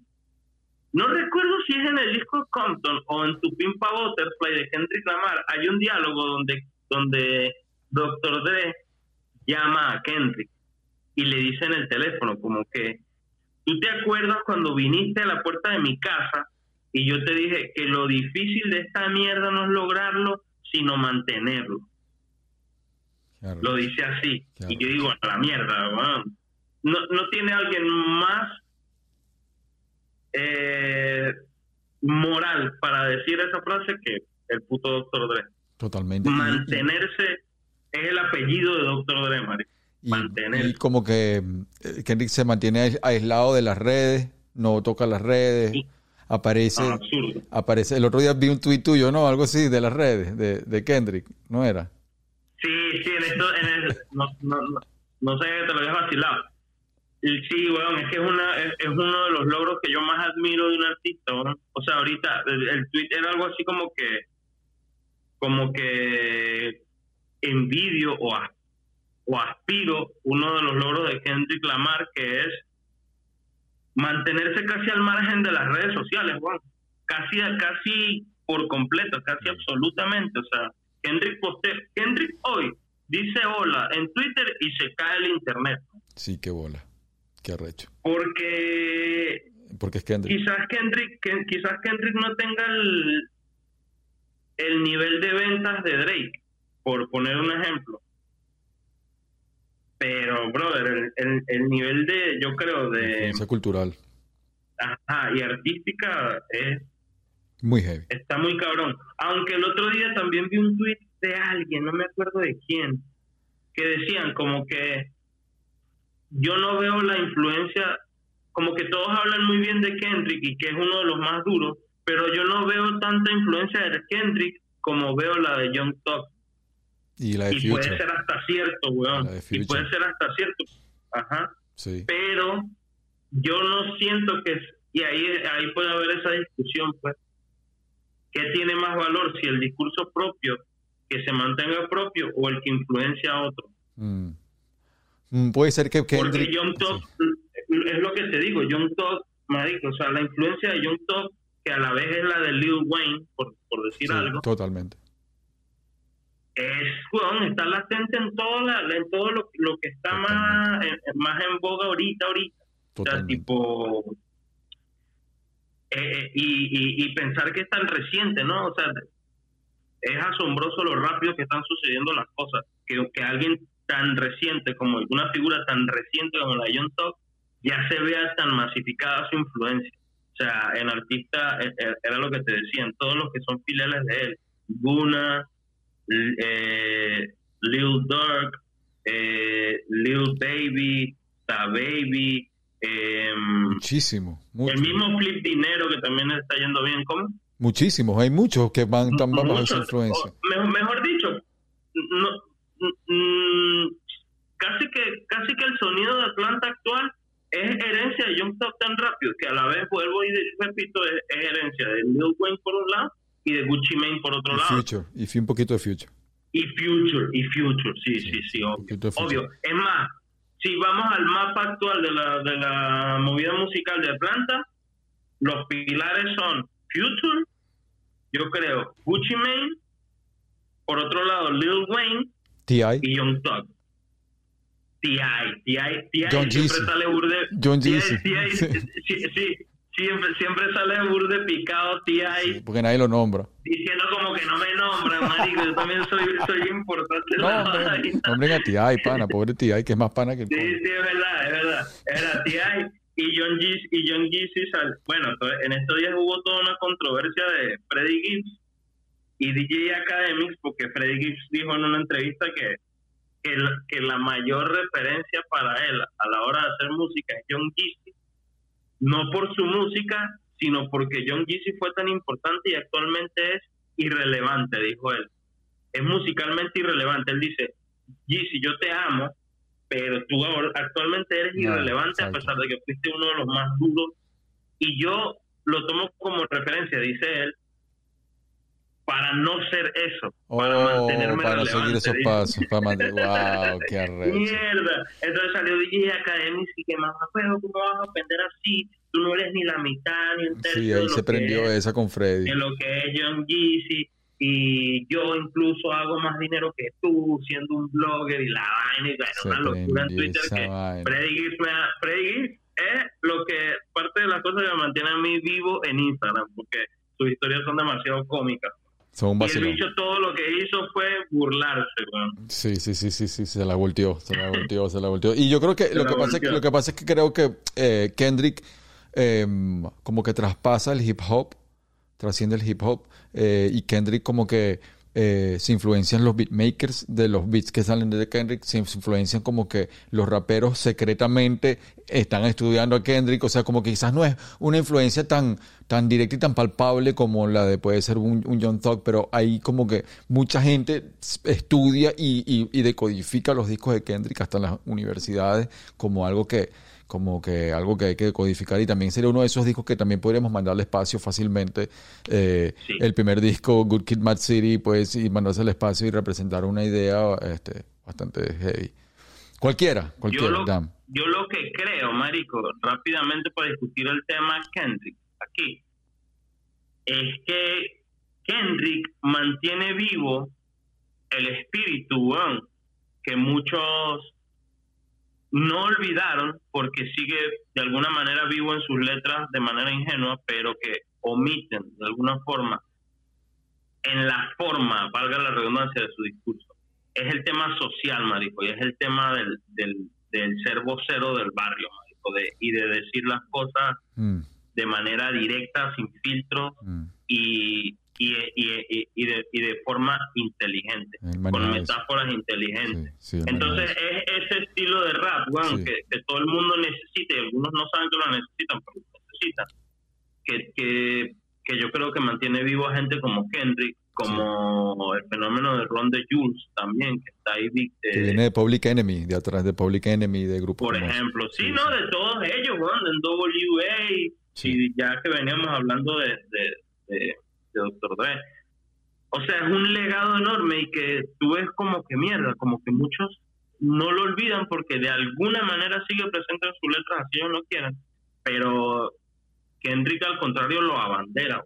Y, y, creo que en la sociedad, sobre todo en la sociedad estadounidense, es un sentimiento que sigue muy vivo esa, ese de lucha. De hecho, para los eventos que sucedieron con, con el asesinato de George Floyd, de George Floyd volvió a ser número uno, o mejor dicho, volvió, no volvió a ser número uno, volvió a aparecer en el, en el top de Billboard de 200 o de 100 el tema de All Right de Kendrick, porque es que es la música que la gente, que la, con la que la gente como la James Brown se siente identificada a la hora de luchar. Sí. Sí, sí, sí. Y que muy poco se toman la preocupación de mantener vivo. Solo J. Cole incluso se burlan del bicho, porque el bicho es como muy político. Mm. Entonces, como que que ladilla este bicho así, boomer, que ladilla y su discurso ahí ladilla, porque todos ahora quieren hablar de cosas como muy, entre comillas, irrelevantes o cosas muy relajadas. Mm. Como que ahora las cosas, los discursos políticos que son intensos de alguna manera fastidian a la juventud. Creo que no me voy a poner conspiranoico, creo que es algo que está diseñado para que así sea. Y no, no quiero pasar de eso en el comentario, pero Mm. Pero sí, ahorita la gente quiere algo demasiado, demasiado, demasiado comestible y digerible y que, que no te haga pensar mucho porque quizás hay muchas cosas sucediendo a la vez y la gente no quiere detenerse demasiado en algo. Entonces, esos discursos así muy políticos y muy elaborados, tipo Killer Mike, Kendrick, J. Cole, eh, qué sé yo, e, este logo, ¿cómo es que se llama? Logic, que su disco nuevo está Immortal muy bueno, Technique. Inmortal Technique. Bueno, por decir algo, e, esos, e, estos que lo mantienen vivo todavía, como que a mucha gente le la digan, como que marico, que ustedes con su discurso Pero eh, para mí es muy valioso y yo creo que quizás por eso también que por abanderar todos esos ideales, aún se mantiene así de, de vigente y gusta tanto, Kendrick es el que mejor lo hace. Creo que Kendrick sí. consiguió esa fórmula donde no es como que que ladilla esta vaina, este pana, el profesor este me está, profesor este me está ladillando, yo quiero escuchar rap y ya, y, él creo Sí. que él sí creo que puede como que lograr esa... Sí, porque punto. volvemos a lo mismo, o sea, lo, lo- el tema no es qué decir, es cómo decirlo, porque nadie, nadie está diciendo nada nuevo. Aquí nadie está, volvemos a lo mismo, Sí. nadie está inventando el agua tibia.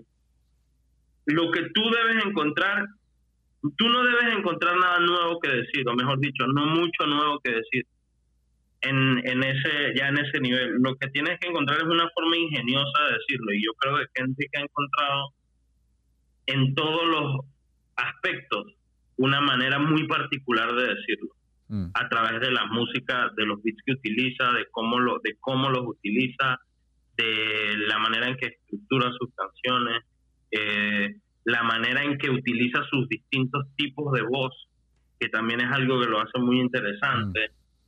Eh, yo qué sé, Los beats, los beats, que- los beats que, Sí, que son claro, claro, indefinibles, son indefinibles. Los beats no lo Claro. puedes entender. Hay beats que son como Claro, que, bolas el nivel de producción y a veces, a veces demasiado sobreproducidos también, ojo.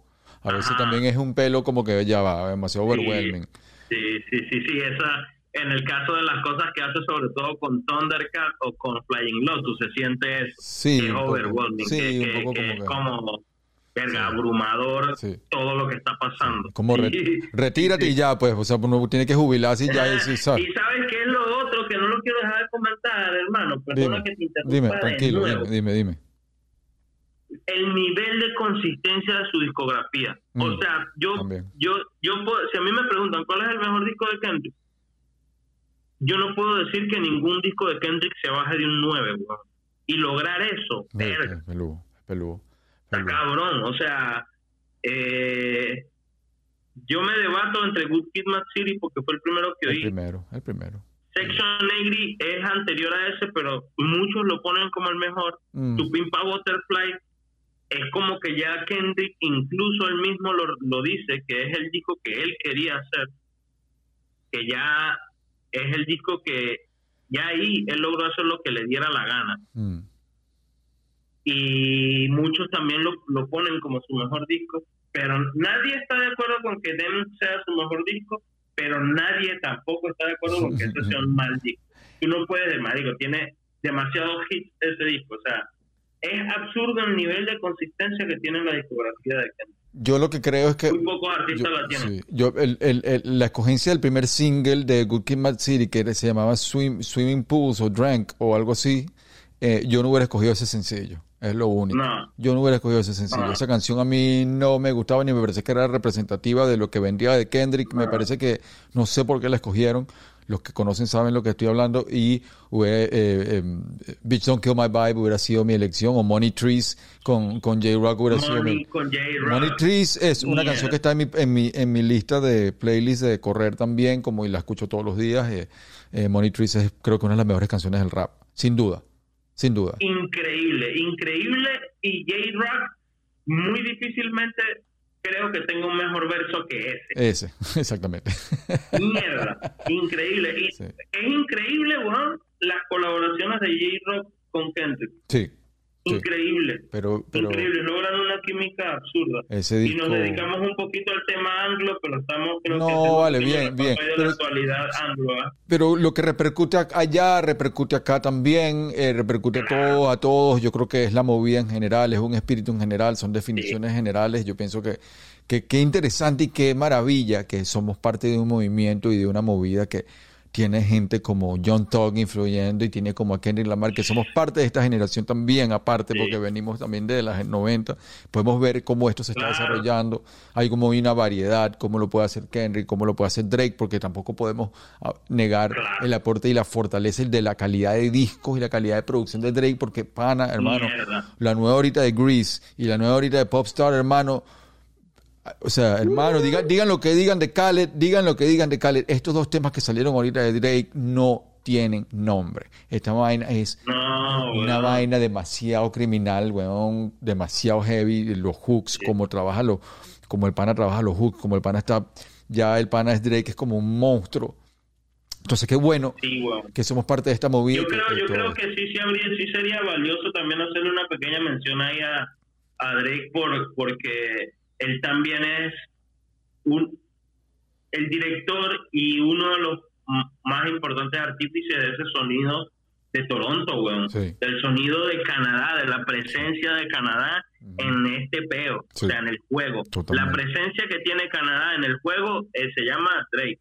O sea, es un peo así que, que si no fuera por él, por Party Next Door y por The Weeknd y por obviamente 40, no sería posible, pues, o sea, el nivel de, de, identidad, weón, que tiene ese sonido obvio es absurdo también. Y no solamente también de las cosas de la movida actual que, que influenció bastante al, al, resto de, otros artistas que, que, están haciendo cosas dentro del R&B moderno, dentro de, dentro del, trap y todo sí, ¿no? Sin duda el Frank Pero sí es muy valioso, o sea, los discos de Marico, eh, Nothing Was The Same, eh, ¿cómo se llama el anterior? Eh, take, care, Esos discos, yo no creo que tampoco se puede decir Drake tiene discos que son un poquito mm, que, que están que bajan un poquito el nivel, pero yo creo, por ejemplo, Marico, voy a, voy a nombrar rápidamente mi, mi, lo que yo recuerdo ahorita de Drake, que en verdad me parecen proyectos increíbles. Views from the Six. primero, Take Care, Nothing Was the Same, If You're Reading This, It's Too Late, es yo creo top 3 de los mixtapes más pasados de vuelta en la historia. Sin duda. If you're reading this, it's too late. More life. Eh, views no está malo. Yo, en lo particular, no soy muy fan de sus últimos proyectos. Pero abre la puerta al Afrobeat, abre la puerta al Afrobeat en, con views. Al Afrobeat, y ahí hay una apertura, hay una apertura que, es, que va a marcar. Va a marcar por esa apertura. Y es importante también mencionar y hacer también un poco poner un poquito la luz sobre el tema del ghostwriting, que ha sido polémico en el caso de Drake. Pero, marico, me da risa que la gente, me da risa, no, me asombra que, que la gente crea que el ghostwriting es algo nuevo. Como que, ah, no, esos son los raperos de ahorita que les escriben las letras. Y es curioso, primero por mencionar que los hits más grandes de Drake, o algunos, son hits, son canciones que eran de Party Next Door y que, por ejemplo, eh, Work, la que es con Rihanna, era un tema de Party Next Door. Y es ese Afrobeat y el peo. Y Party Next, hay que, es curioso el fenómeno de que quizás Party Next Door fuese una figura muchísimo más importante si esos temas hubiesen salido interpretados por él. Y llama la atención como una figura así sacrificó prácticamente de alguna forma lo que hubiese sido su carrera por vender esas canciones. Entonces, es interesante mencionarlo porque esa figura va, va a ser, va, está sucediendo y va a pasar en la movida latinoamericana también, el del, ghostwriter o el del, mejor dicho, el compositor, y que hay que mirar también esos escenarios para, para no repetir esos patrones, weón. Mm. Y por otro lado, también que va con la misma idea, Marido. Veníamos hablando del caso de Dr. Dre. Doctor Dre, su mejor disco de Chronic, los hits no los escribió él y hay mucha gente que parece que ignorara o se olvida o, quisiera no hacer mención a eso.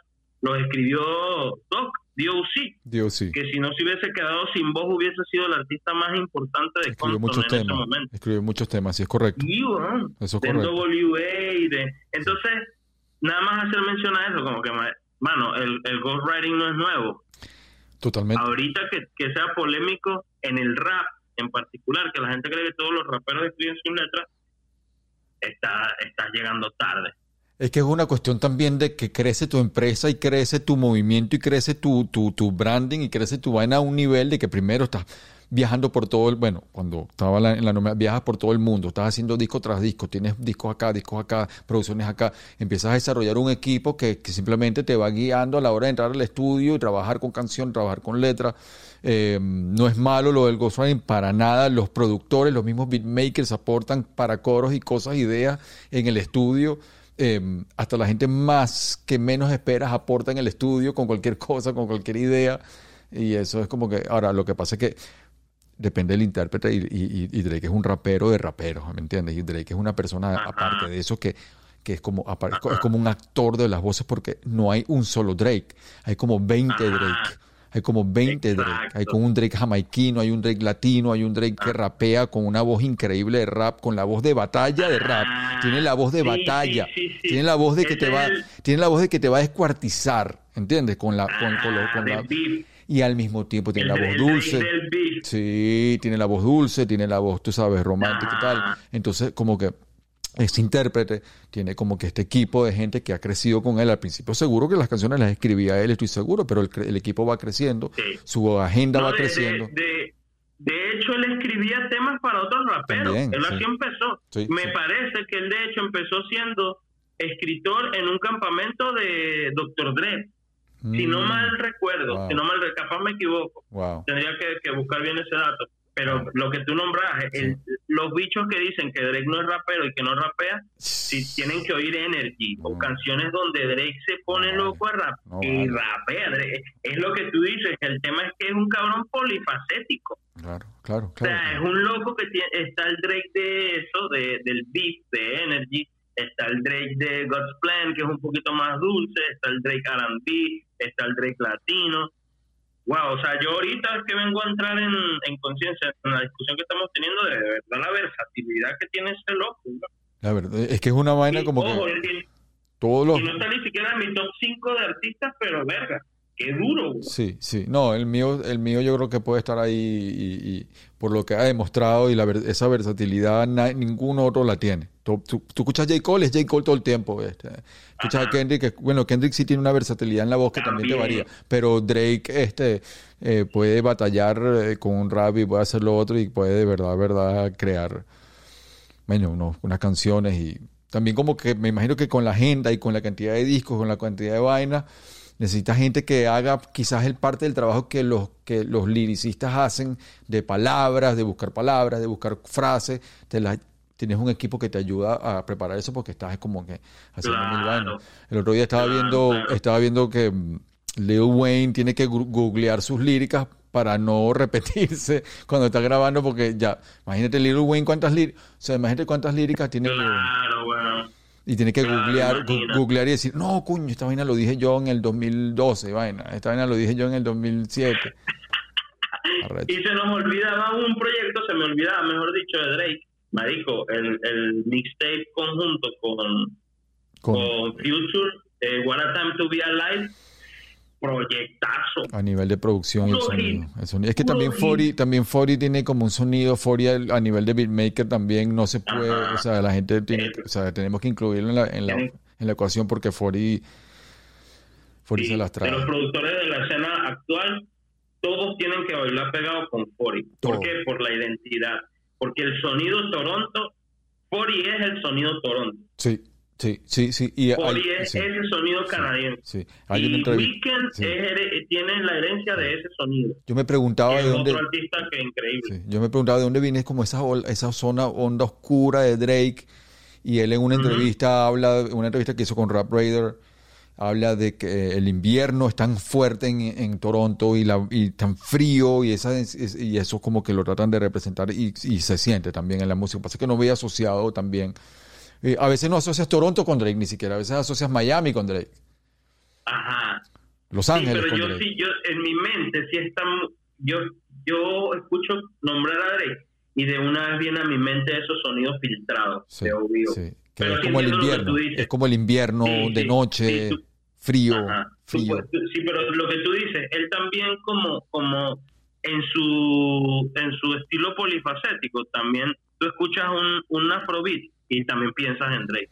O lo asocias con Miami, o lo asocias, Sí. sí, con Los Ángeles, yo qué sé, sí, sí, sí. Sí, sí, sí, sí tienes toda la razón también en ese Y sentido. creo que también es un ejemplo de que mm, de cómo la ingeniería de verdad transformó la voz de Drake. Tú escuchas a Drake en los primeros discos, en los, en los que nombraste, en los que, con los que comenzó, es como un rapero.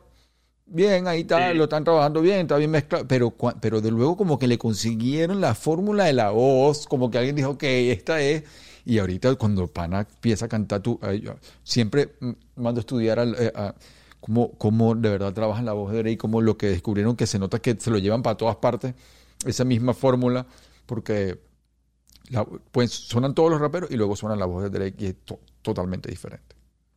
Total, total. Hay algo ahí. Sí, bueno, y, y escuchas el track de Passion Fruit, que es con una con una onda tan como lounge, como tropical, la vaina, que yo decía, ¿qué bolas es este hijo de puta? Perdón la expresión de nuevo, pero es que, verga, eh, lo es, o sea, ¿cómo logra, weón? Ese pedo absurdo de, de adaptarse a tantos estilos que él planteó, ese disco en More Life, me acuerdo cuando iba a salir, él dijo, yo quiero plantear este disco, porque de hecho ya estaba, ya estaba muy en boga el tema de hacerse playlists, de, de los playlists, él dijo, yo quiero plantear este disco como un playlist, que tenga esa diversidad, de que la gente no tenga que poner un playlist para escuchar cosas variadas, sino que escuchen este disco y sientan que están oyendo que este disco, la experiencia sea como de un playlist. Otro nivel, uno de y, mis escuchas, bueno, la- y, y escuchas la, la diferencia de, de temas como ese que te digo de Patient Fruit y el otro que es con, con Geeks, que es uno de mis favoritos. Ya te digo cómo es que se llama. Eh, KMT, que es un trap pesadísimo con Sí. influencia grime, y están creo que juntos. Sí, sí, sí, sí, sí, No, totalmente. no, y, y de verdad ahí uno dice, mierda, que es valioso hacer- tener esta discusión y hacer este mapeo sobre, Claro, claro. sobre alguna de, de los sonidos modernos, porque alguna gente con la que yo a veces converso, que no me conocen, me, me entran a, a la zona de uno creyendo que uno es un que uno es un putista o un loco súper conservador Un boom que no bapper, escucha un boom bapper. nuevo. Boom bapper. Sí, entonces como que loco, o sea, una cosa es lo que yo hago como, como creador y otra cosa Tu puede ser investigación, muy bien lo tu que conocimiento, yo consumo, lo que yo tu conocimiento, tu conocimiento, tu Exacto, cultura. entonces no me lo confundas, pues, porque Ah. sí, la gente, la gente cree que porque uno hace una cosa no puede apreciar otra. Uno, Claro, claro. No, y es parte de nuestra así cultura. sesgado como un Es caballo, así parte con de unos nuestra lentes de cultura. cuero. Es parte de nuestra cultura. entonces Son nuestros artistas. eh, hay que enriquecerse y más uno como productor, pues, Sí, que tienes que estar al pendiente de qué ahí sucede. Yo estoy escuchando desde el boom más trancado que tú me pongas así, este, Luis Parker o Jai Matrix, que en estos días lo estaba revisitando en mi grupo favorito de él, Sí, buenísimo. podría decir dentro del hip hop, eh, lo estaba revisitando porque uno de los singles nuevos de Joy Badas samplean la misma canción de Mm, sí. I Against I, que, que, que, que es uno de los primeros discos de allá de May. Yo puedo escuchar desde ese boom bap hasta las vainas más nuevas, así, onda, este, 2K o el trap así más experimental, tipo, hay un grupo que se llama, este, eh, Drain Gang, por ejemplo, esas tendencias más nuevas que, que la gente dice como que, nada, este loco, eh, este loco seguro es, eh, nada más escucha boom bap. Entonces es valioso hacer este mapeo porque Claro, te claro. hace también un poco entender lo cambiante y lo rica, weón, que es la movida, weón, que es que, que, que, que está demasiado diversificado y, y, y, y hay gente aportando cosas desde muy distintas perspectivas a algo que quizás otra gente puede creer, no, este- es que todo eso es lo mismo. Sí. Y es valioso también tener estas discusiones porque es donde realmente entiendes, pues, como que lo, lo, lo amplio que, que es el mapa, weón. Sí, y, y, y es verdad, totalmente. Y, es fascinante, además, aparte que es fascinante y puedes hacer conexiones de una con otra, y puedes hacer conexiones de década tras década, como lo hemos venido haciendo. Eh, y antes de ya cerrando, ya quería, no, quería comentarte sobre Pop Smoke, para que me hables sobre Pop Smoke, si te lo vacilaba. Este, yo tengo un tema favorito que se llama Invincible, del segundo Meet the Woo, Meet the Woo Part 2, que es un tema que, ver, que chamo, me parece uno de los mejores temas del hip hop. Y quería ver qué, qué te parece lo de Pop Smoke, la pérdida la- lamentable de Pop. Increíble, weón. Yo venía siguiendo a Pop Smoke. Mm, había aparecido en mi radar como, como yo calculo, digamos, en agosto del año pasado, me parece por ahí, porque creo que alguien me, me, me pasó la liga, porque yo sí soy seguidor de la, de la movida, más o menos de la, de la movida del grime, del, del sonido británico. Y alguien me lo compartió como que vacílate esto, o lo habría encontrado en Reddit, no me acuerdo, en algún lado lo encontré. El asunto es que sí me, me encontré con la canción de Welcome to the Party y dije, mierda, weón, ¿qué es esto? La voz, hablando de the la voz. Hablando la de la voz. es lo primero que te impacta porque nosotros somos pues de la, de- de- yo creo de la generación rapera donde la voz era lo primero que te marcaba, ¿no? De la voz, de, que- de, de- de- de que la voz es como que psicológicamente lo primero que te impacta. Sí. Y yo dije, a la mierda, este loco qué, weón. Y segundo, pues la identidad tan marcada de- de- del sonido drill, pues, que ya venía Él fue el No, como, menos él fue el vocero, ¿no? él fue el vocero de eso, él fue el que estaba li- liderizando esa movida. Y era Sí, como hijo de 50 interesante Cent, fue para hijo de 50 Cent, parece Sí. que como que un un 50 Cent del, del 2020.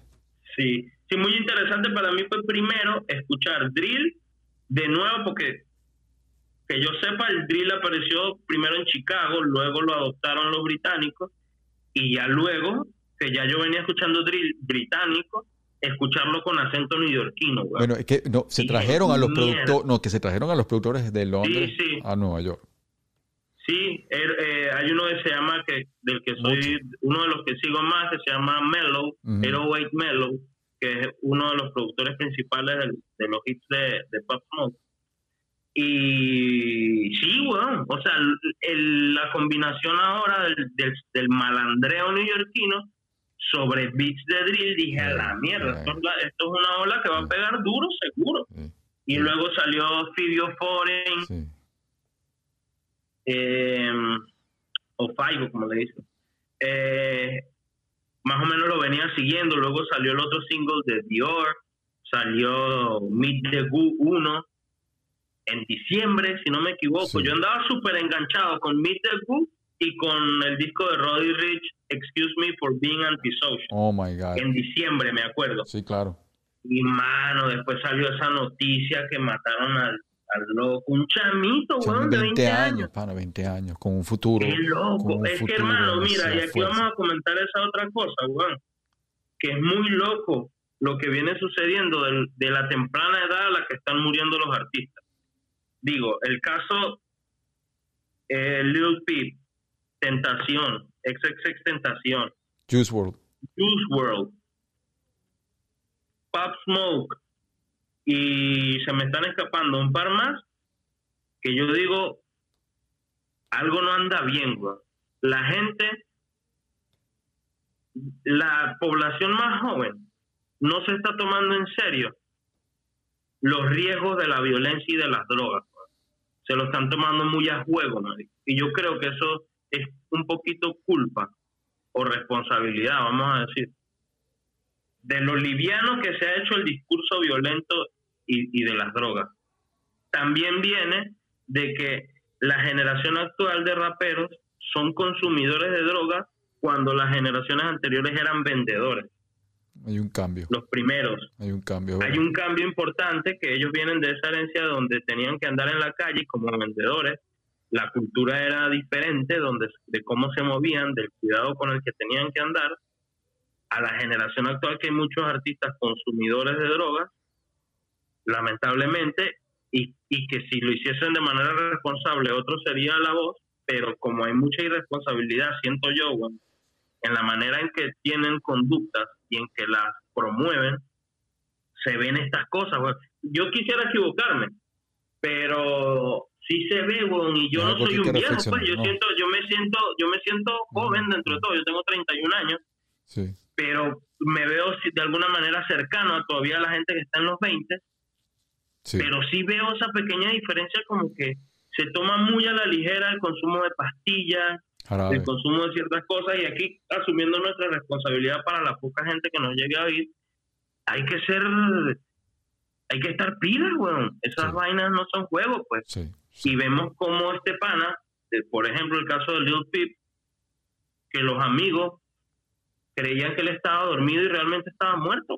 Se lo dio un fan, parece, que se lo dio un fan en un concierto, imagínate. Qué cagada. Imagínate. O sea, entonces, más allá del caso de Pop Smoke, que es diferente porque Sí, se metieron a su casa a robarlo, Sí. el AMPA, dijeron, nada, este es millonario, Bueno, se metieron y el bicho todavía no estaba tan protegido Sí, sí, sí. y lo mataron, pues. O vemos, no sé, hay como una cultura de, de se está promoviendo un- una, ¿cómo decirlo? Una, una conducta muy infantil con, con respecto a problemas muy serios. y ojalá eso cambie, pues es, es valioso también comentar. Una buena, yo creo que es una reflexión muy importante. Creo que eh, creo que con esta década debe venir un cambio, se avecina un cambio un poco en la música, en la manera de, de interpretar esto de las drogas también eh, que, son drogas serias, porque no son juegos, no es, no es, monte, pues es prácticamente heroína, es, heroína, y no están claros que es heroína. Son opiáceos, marico. Sí, sí, sí, es un peo diferente y es un peo que hay que, de verdad, tomarse muy, muy en serio, hay que tenerle miedo a esa vaina. Eh, no es una vía creativa eh, viable en realidad como que sana en realidad para nada. Una cosa es una cosa y otra cosa es la otra. Y, y, si lo agarras de jueguito sin saber qué estás haciendo, este puede terminar realmente de una manera muy mal. Y es una buena reflexión para, para cerrar, porque, porque creo que es algo que, que nosotros los que creadores de cultura, los que llevamos esa cultura también, debemos también un poco como que darnos cuenta un poco de eso.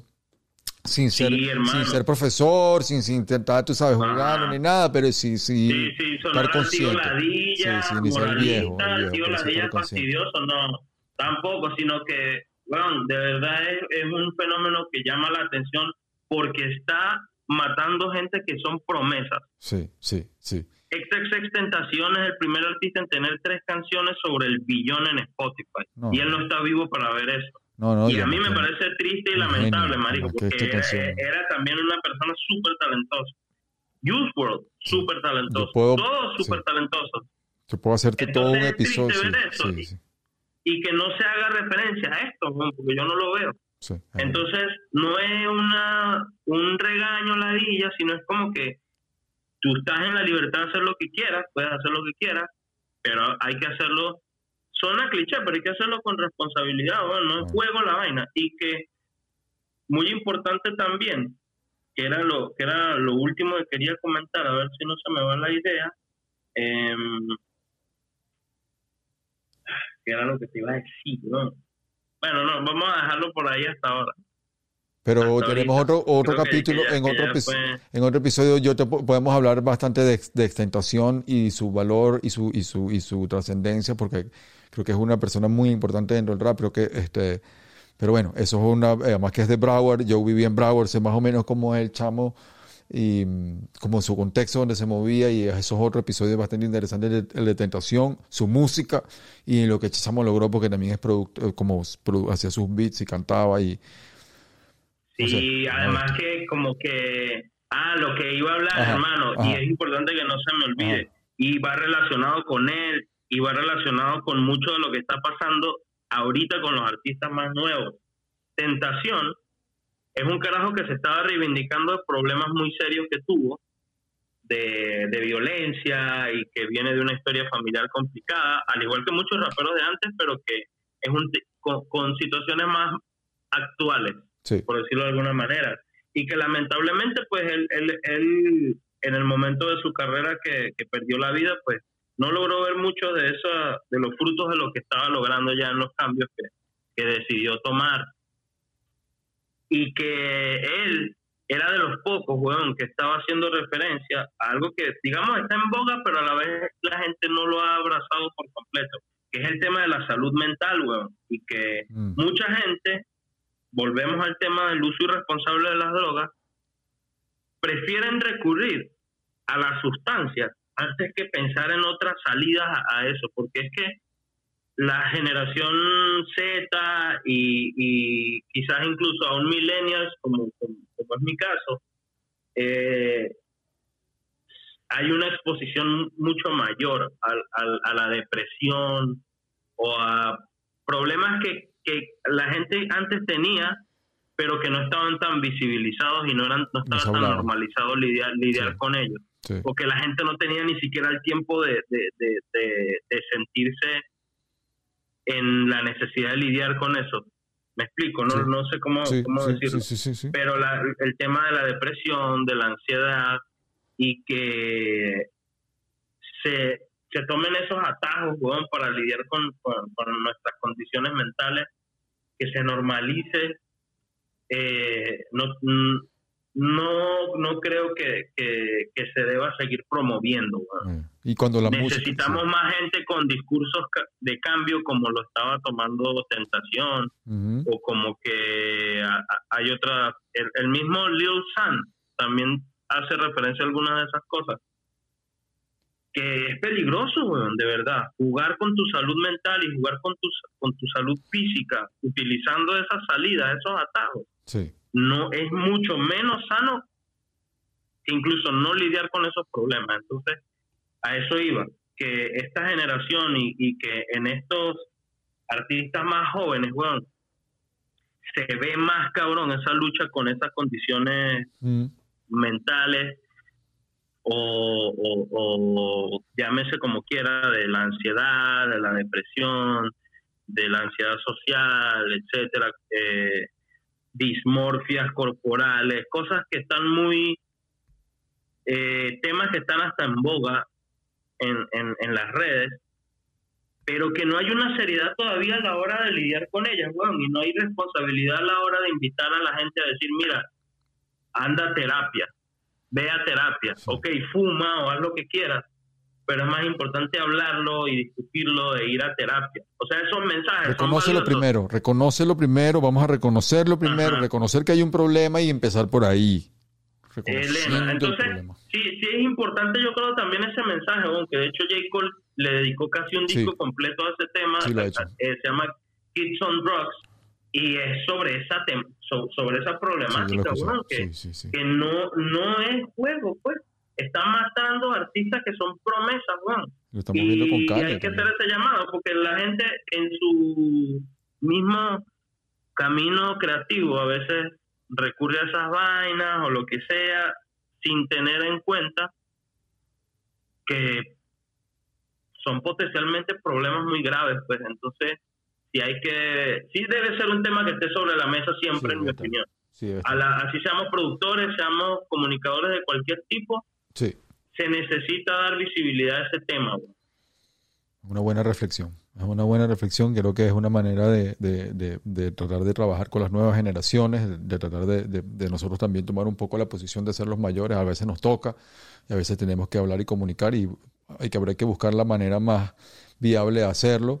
Eh, cuando la música debería ser el escape, la música debería ser como que tu escape de toda esta situación. Eso era así, Sí. así fue como nosotros la, la entrompábamos como un escape. Nosotros de todo el mundo, de toda la vaina, era eh, meterse en el estudio y crear un disco. Era como que el único escape que había y la única medicina que había era esa.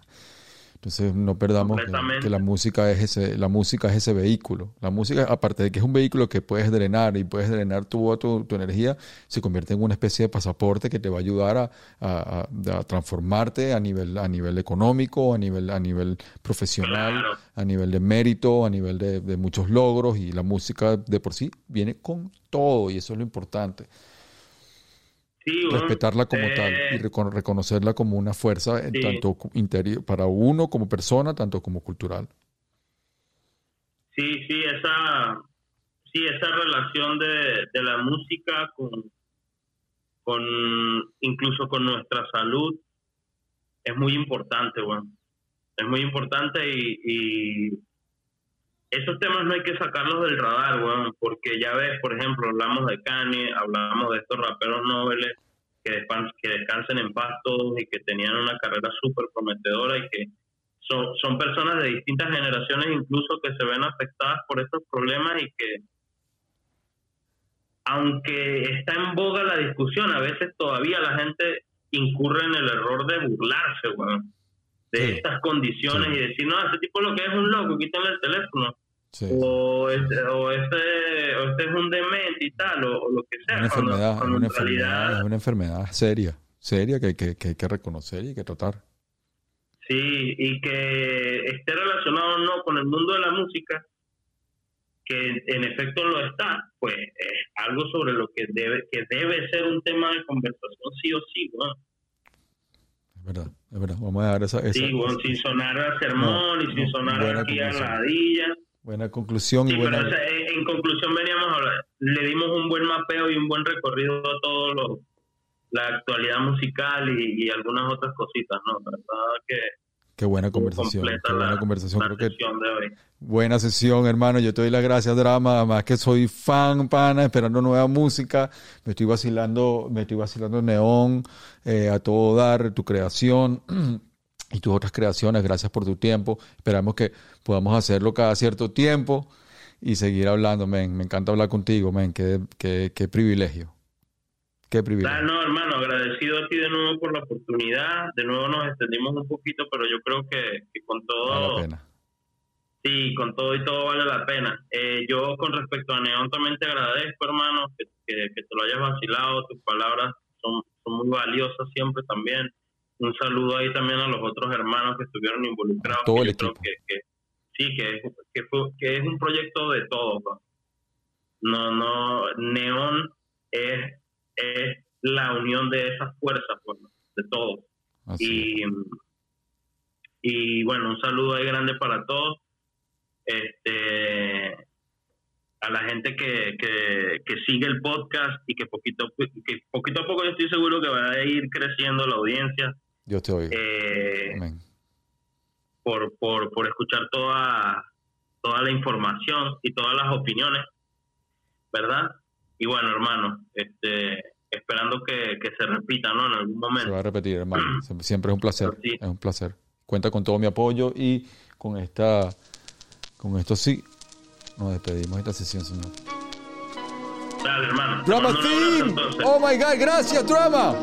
Mi admiración Yes, sir, yes, sir, y mi yes, respeto, Venezuela. Igualmente, Suena así. Gracias, Drama Team. Oh my God. Qué privilegio, que despegue.